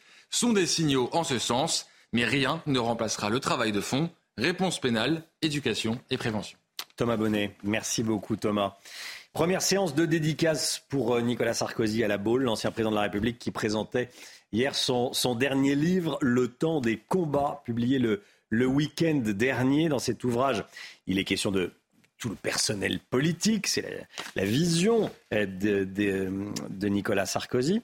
Et puis il y a un extrait sur la guerre en Ukraine qui crée la polémique. Oui, où Nicolas Sarkozy estime que l'Ukraine pourrait abandonner certains territoires de l'Est du pays à la Russie pour ouvrir une porte euh, de sortie de crise. Mais vous allez voir qu'à la l'ancien président a pu compter sur le soutien de ses lecteurs. Reportage signé Michael Chailloux. Certains étaient présents deux heures avant le début de la séance. À la Baule, Nicolas Sarkozy arrive en terrain conquis pour dédicacer son dernier ouvrage en librairie depuis samedi dernier. Ici, personne ne tient rigueur à l'ancien président quant à sa vision très personnelle d'une sortie de crise en Ukraine. Je pense qu'il a la stature pour pouvoir se permettre, d'autant si vous voulez, qu'il est encore tellement présent, si vous voulez, et qu'il est écouté. On est allé en Crimée en 95 tous les habitants avaient leur montre réglée sur Moscou et pas sur Kiev. Alors Poutine est un dictateur, mais Sarkozy a raison. Le maire de la Baule, conseiller communication du président Sarkozy à l'Élysée, retrouve pour une matinée son ancienne casquette. Ce qui est choquant en politique, c'est l'absence de débat. C'est pas qu'il y en ait sur des sujets d'autant plus aussi importants que la politique internationale. En deux heures, 600 ouvrages partent comme des petits pains. L'affaire est bien rodée. Sur un post-it, on indique le prénom du lecteur et le photographe est en place. Entre deux signatures, Nicolas Sarkozy répond à la polémique. L'un des problèmes de notre démocratie, c'est la véritable impossibilité de réfléchir et de débattre sans s'insulter. Si vous voulez un livre où on dit que tout est bien, qu'on aide tout le monde et qu'il n'a aucun intérêt, vous avez tellement de choix. Après la boule, l'ancien président enchaîne neuf séances de dédicaces, essentiellement dans des stations balnéaires, avant un retour le 4 septembre à Paris. Le profil sidérant, glaçant, inquiétant de l'homme suspecté d'avoir violé et torturé dans des conditions abominables une femme à Cherbourg au début du mois. Le casier judiciaire d'Oumar N, 18 ans, est déjà lourd. On peut le lire dans un reportage, un portrait publié dans le Figaro ce matin. Il est notamment soupçonné d'avoir agressé sexuellement sa sœur et a été euh, condamné à cinq reprises par un tribunal pour enfants. Il était également connu dans son quartier pour des incivilités et pour euh, des violences envers euh, sa mère. De nombreux voisins sortent anonymement du silence. Le récit est signé Marine Sabourin. C'est un individu qui terrorise tout le monde, à commencer par sa propre mère qu'il battait régulièrement selon les habitants. Oumarène, 18 ans, 1m90, passait l'essentiel de son temps à consommer des stupéfiants en bas de son immeuble, certaines fois seul, d'autres fois avec son groupe d'amis qui venaient quotidiennement squatter l'appartement de sa mère. Dès que sa maman partait au travail le matin, euh, il y a des amis qui, venaient euh, chez lui, euh, parfois à 15, à 20, et qui hurlaient dans l'appartement une bonne partie de la journée. Plusieurs euh, habitants m'ont aussi raconté voilà, qu'il urinait et même qu'il déféquait euh, très régulièrement euh, dans sa cage d'escalier. Des comportements qui exaspéraient les habitants et notamment les femmes sifflées et insultées régulièrement par le suspect. Il y a quelques années, l'une d'entre elles, septuagénaire, avait reçu des glaçons lancés depuis le balcon d'Oumarène, un geste qui aurait pu la tuer.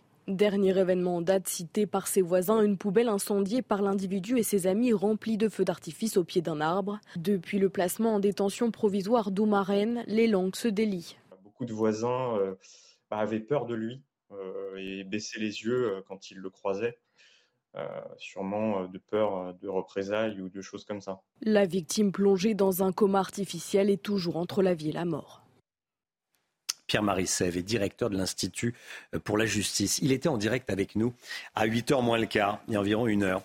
Il plaide, lui, pour la perpétuité réelle, c'est-à-dire que euh, les accusés restent toute leur vie en prison. Écoutez la justice française euh, rechigne énormément à mettre en prison des criminels et des délinquants, en particulier quand ils sont jeunes ce qui peut aussi se comprendre, mais enfin c'est un problème. Et en l'occurrence, là où moi ça me pose vraiment problème, c'est que cet homme encourt la perpétuité pour son crime, mais la perpétuité n'existe pas en France. Elle n'existe pratiquement pas. La perpétuité, en moyenne, selon les chercheurs qui font des études euh, d'économétrie sur l'exécution des peines, la perpétuité, c'est 20 ans donc, euh, ce jeune homme qui a 18 ans, euh, s'il fait, la, si déjà il est condamné à perpétuité, ce qui est loin d'être certain, il ne fera que 20 ans de prison, vraisemblablement. C'est-à-dire qu'il ressortira à 38 ans, peut-être pas beaucoup après.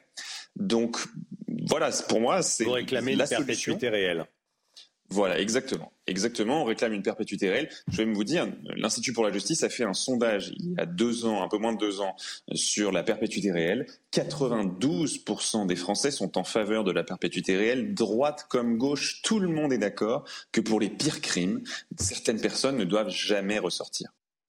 Dans les Yvelines, un incendie fait huit blessés, dont un grave. C'était à Mantes-la-Ville hier soir. Oui, le feu s'est déclaré dans un appartement euh, du premier étage d'un immeuble de trois étages. L'origine du sinistre est inconnue à ce stade. Et le blessé grave, un occupant de l'immeuble, a été euh, intoxiqué et légèrement brûlé. Le feu a été éteint grâce à la mobilisation de 44 sapeurs-pompiers. La canicule, elle devrait atteindre son pic aujourd'hui en France. Il y a une vingtaine de départements en vigilance rouge, peut-être un petit peu plus. Euh, ça va peut-être bouger dans, dans les prochaines heures. 19 en rouge et 37 en orange. En clair, il va faire très très chaud dans les deux tiers du pays. Hein. Oui, des records locaux risquent encore d'être battus avec 40 à 42 degrés attendus dans la Drôme et dans l'Ardèche et les alertes maximales devraient être levées à partir de vendredi prochain. À Saint-Tropez, on vous raconte cette histoire ce matin, je sais que ça vous fait réagir. Un père de famille a laissé sa fille de 3 ans dans une voiture, un van en l'occurrence, en plein soleil. Ça s'est passé le week-end dernier sur un parking à proximité d'une plage. Heureusement, ça s'est bien terminé. Oui, en fait, l'homme l'avait euh, ramenée dans le véhicule pour qu'elle fasse une sieste avant de retourner sur sa serviette où il s'est euh, lui-même endormi. Quand la gendarmerie a trouvé la petite fille, il faisait 35 degrés euh, dans le véhicule. On était en direct avec un sapeur-pompier à 6h45, Patrick Chavada. Il nous a expliqué le danger pour un enfant de rester seul dans un véhicule en plein soleil. Écoutez. Pour un enfant, c'est simple. Euh, il faut savoir que la montée en température est à peu près cinq fois plus rapide que chez un adulte, ce qui veut dire qu'un enfant, je dirais, euh, dans le quart d'heure, peut décéder dans un véhicule, surtout actuellement avec les chaleurs extrêmes que nous avons. Vous avez un gamin qui est dans un véhicule avec des températures qui sont extrêmes.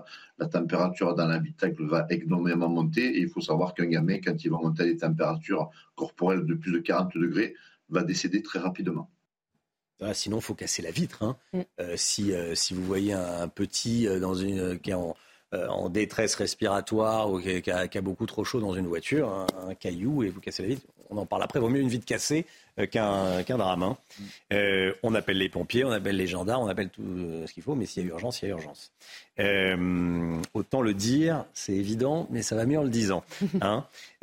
en cette période de canicule, la Bretagne à la côte. Il faut dire qu'il y fait chaud, mais moins chaud que dans le sud. Oui, à Ploneuf-Valandré, dans les Côtes d'Armor, les demandes de réservation explosent et beaucoup d'établissements affichent complet. Les vacanciers l'ont compris. En Bretagne, on respire un peu plus. Marie-Victoire Dieudonné. La France serait envahie par la chaleur. Toute la France, non. Une région peuplée d'irréductibles vacanciers résiste encore et toujours à la canicule. C'est la Bretagne. Un atout pour la côte armoricaine sa température clémente. On a 35 chez nous, donc on est venu se mettre au frais et rejoindre nos enfants. Il fait très chaud, oui, donc je suis très heureux, enfin nous sommes très heureux d'être ici, d'avoir juste 22 degrés ou 23 degrés, c'est vraiment euh, exceptionnel. Résultat, fait inhabituel, en cette fin du mois d'août, l'air de camping-car affiche complet, et nombreux sont ceux qui s'accordent quelques jours de répit supplémentaires. On n'a même pas envie de repartir, vous voyez Hein? On avait dit qu'on repartirait euh, peut-être demain, mais non, non, on va rester encore un petit peu. La région est épargnée par la vague de chaleur qui s'abat sur toute l'Europe grâce à sa situation. Ces vents océaniques provoquent nuages, précipitations et vents forts. Mais malgré tout, la Bretagne reste bien au-dessus des normales de saison. Il doit être à la retraite, le monsieur. Est-ce que pour décider de quand on rentre Je suis bien, je reste. Oui, voilà, vous auriez pu appeler, vous. Euh... Je vous aurais appelé, désolé Romain, je prolonge un petit peu. je suis bien en Bretagne. Vous n'êtes pas encore à la retraite. Hein non. Bon, allez, en Essonne, deux chiens victimes de maltraitance ont été saisis. L'un des deux animaux a été retrouvé à l'agonie dans un logement HLM de Vigneux-sur-Seine. Il est mort deux jours après avoir été pris en charge. Les chiens de type staff ou malinois sont de plus en plus victimes de maltraitance. Alors comment l'expliquer et quel est le profil des propriétaires? On voit ça avec Mathilde Couvillard-Flornois. La maltraitance animale est en constante augmentation. Une hausse de 30% des cas a été recensée depuis 2016. Dans 46% des cas, il concerne les chiens et pas n'importe quelle race, selon le directeur adjoint de la Fondation Brigitte Bardot. Aujourd'hui, entre 70 et 80% des signalements pour maltraitance qui nous sont faits, et notamment les qui nous sont faits par les forces de l'ordre, concernent des molossoïdes ou alors des euh, malinois. Les bergers malinois et les staffs sont particulièrement maltraités pour des raisons bien particulières. Tout ce qui est malinois, ce sont souvent des animaux qui sont pris en charge, utilisés par euh, des vigiles. Euh, et, là, pour le coup, il y a tout un trafic autour de l'exploitation de ces animaux par des vigiles parce qu'ils se les passent les uns les autres. Et pour ce qui est de tout ce qui est molossoïde, alors là, c'est un autre phénomène. C'est plutôt le phénomène de montrer, euh, vous voyez, je suis un dur, j'ai ce type de chien. Ces chiens, utilisés comme arme ou comme moyen d'intimidation, ont généralement pour maître des personnes jeunes et inexpérimentées dans le dressage. Pour Christophe Marie, la loi doit être plus ferme avec les condamnés. Il faut impérativement que les magistrats soient sensibilisés à cette problématique et euh, eh bien, aboutissent à des condamnations euh, qui soient dissuasives. La maltraitance animale est punie par la loi de 3 ans d'emprisonnement et 45 000 euros d'amende. Tiens, une girafe, on vous a montré cette image euh, ce matin, on vous la remontre, c'est rarissime, une girafe sans tache qui est née dans un zoo américain, Chana, hein, dans oui, le tennis. preuve en image, c'est une première euh, depuis 1972. Euh, Évidemment, du haut de ses 1m80 quand même, ce girafon est déjà une petite star. Bon, elle n'est pas rejetée par sa maman, hein, qui a l'air de... de s'occuper de, lui. C'est grand, 1m80 déjà, un petit girafon. Bon. et puis, on va réécouter, on l'a écouté ce matin, ça fait plaisir, Toto Cotugno, qui nous a quittés, il avait 80 ans, l'interprète notamment de l'italiano. Oui, l'interprète, euh, compositeur eh et, euh, auteur s'est éteint hier euh, à l'hôpital San Raffaele de Milan. vainqueur de l'Eurovision en 1990, il a connu de nombreux succès en Italie et à l'étranger évidemment. Et de nombreux chanteurs français ont d'ailleurs chanté ses compositions, parmi eux Michel Sardou, Joe Dassin ou encore Johnny Hallyday.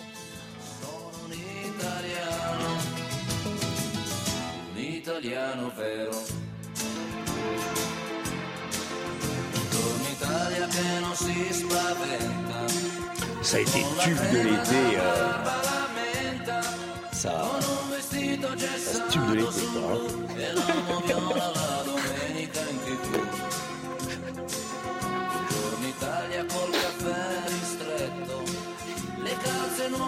Voilà, ça a été tube de l'été hein, en 83 et puis après voilà ça c'est toujours aussi c'est toujours aussi sympa. Vous connaissiez Chana quand même? Oui, bien sûr, très hein? connu. L'italiano. L'italiano, voilà, version euh, française euh, méditerranéenne d'Hervé Villard. Hein? Ça, ça vous dit moins, ça vous parle moins. Si, bien sûr. Si, aussi. Toto Cotugno, il avait 80 ans. On n'entend pas Thomas Bonnet. Hein. Non, Thomas Bonnet se dit, il m'interroge pas, tant mieux. tant mieux, vous le nez dans vos feuilles. Essayez de passer inaperçu. Allez, 8h53, merci d'être avec nous sur CNews. Dans un instant, c'est l'heure des pros euh, avec Florian Tardif. Elodie Huchard aujourd'hui. Voilà, l'heure des pros avec Elodie Huchard. Et nous, on se retrouve demain matin, 5h55, pour une nouvelle matinale. Très belle journée à vous. Bon courage si vous allez travailler euh, sous ces fortes chaleurs. Et profitez-en bien si vous êtes encore en vacances. Belle journée à vous, à demain.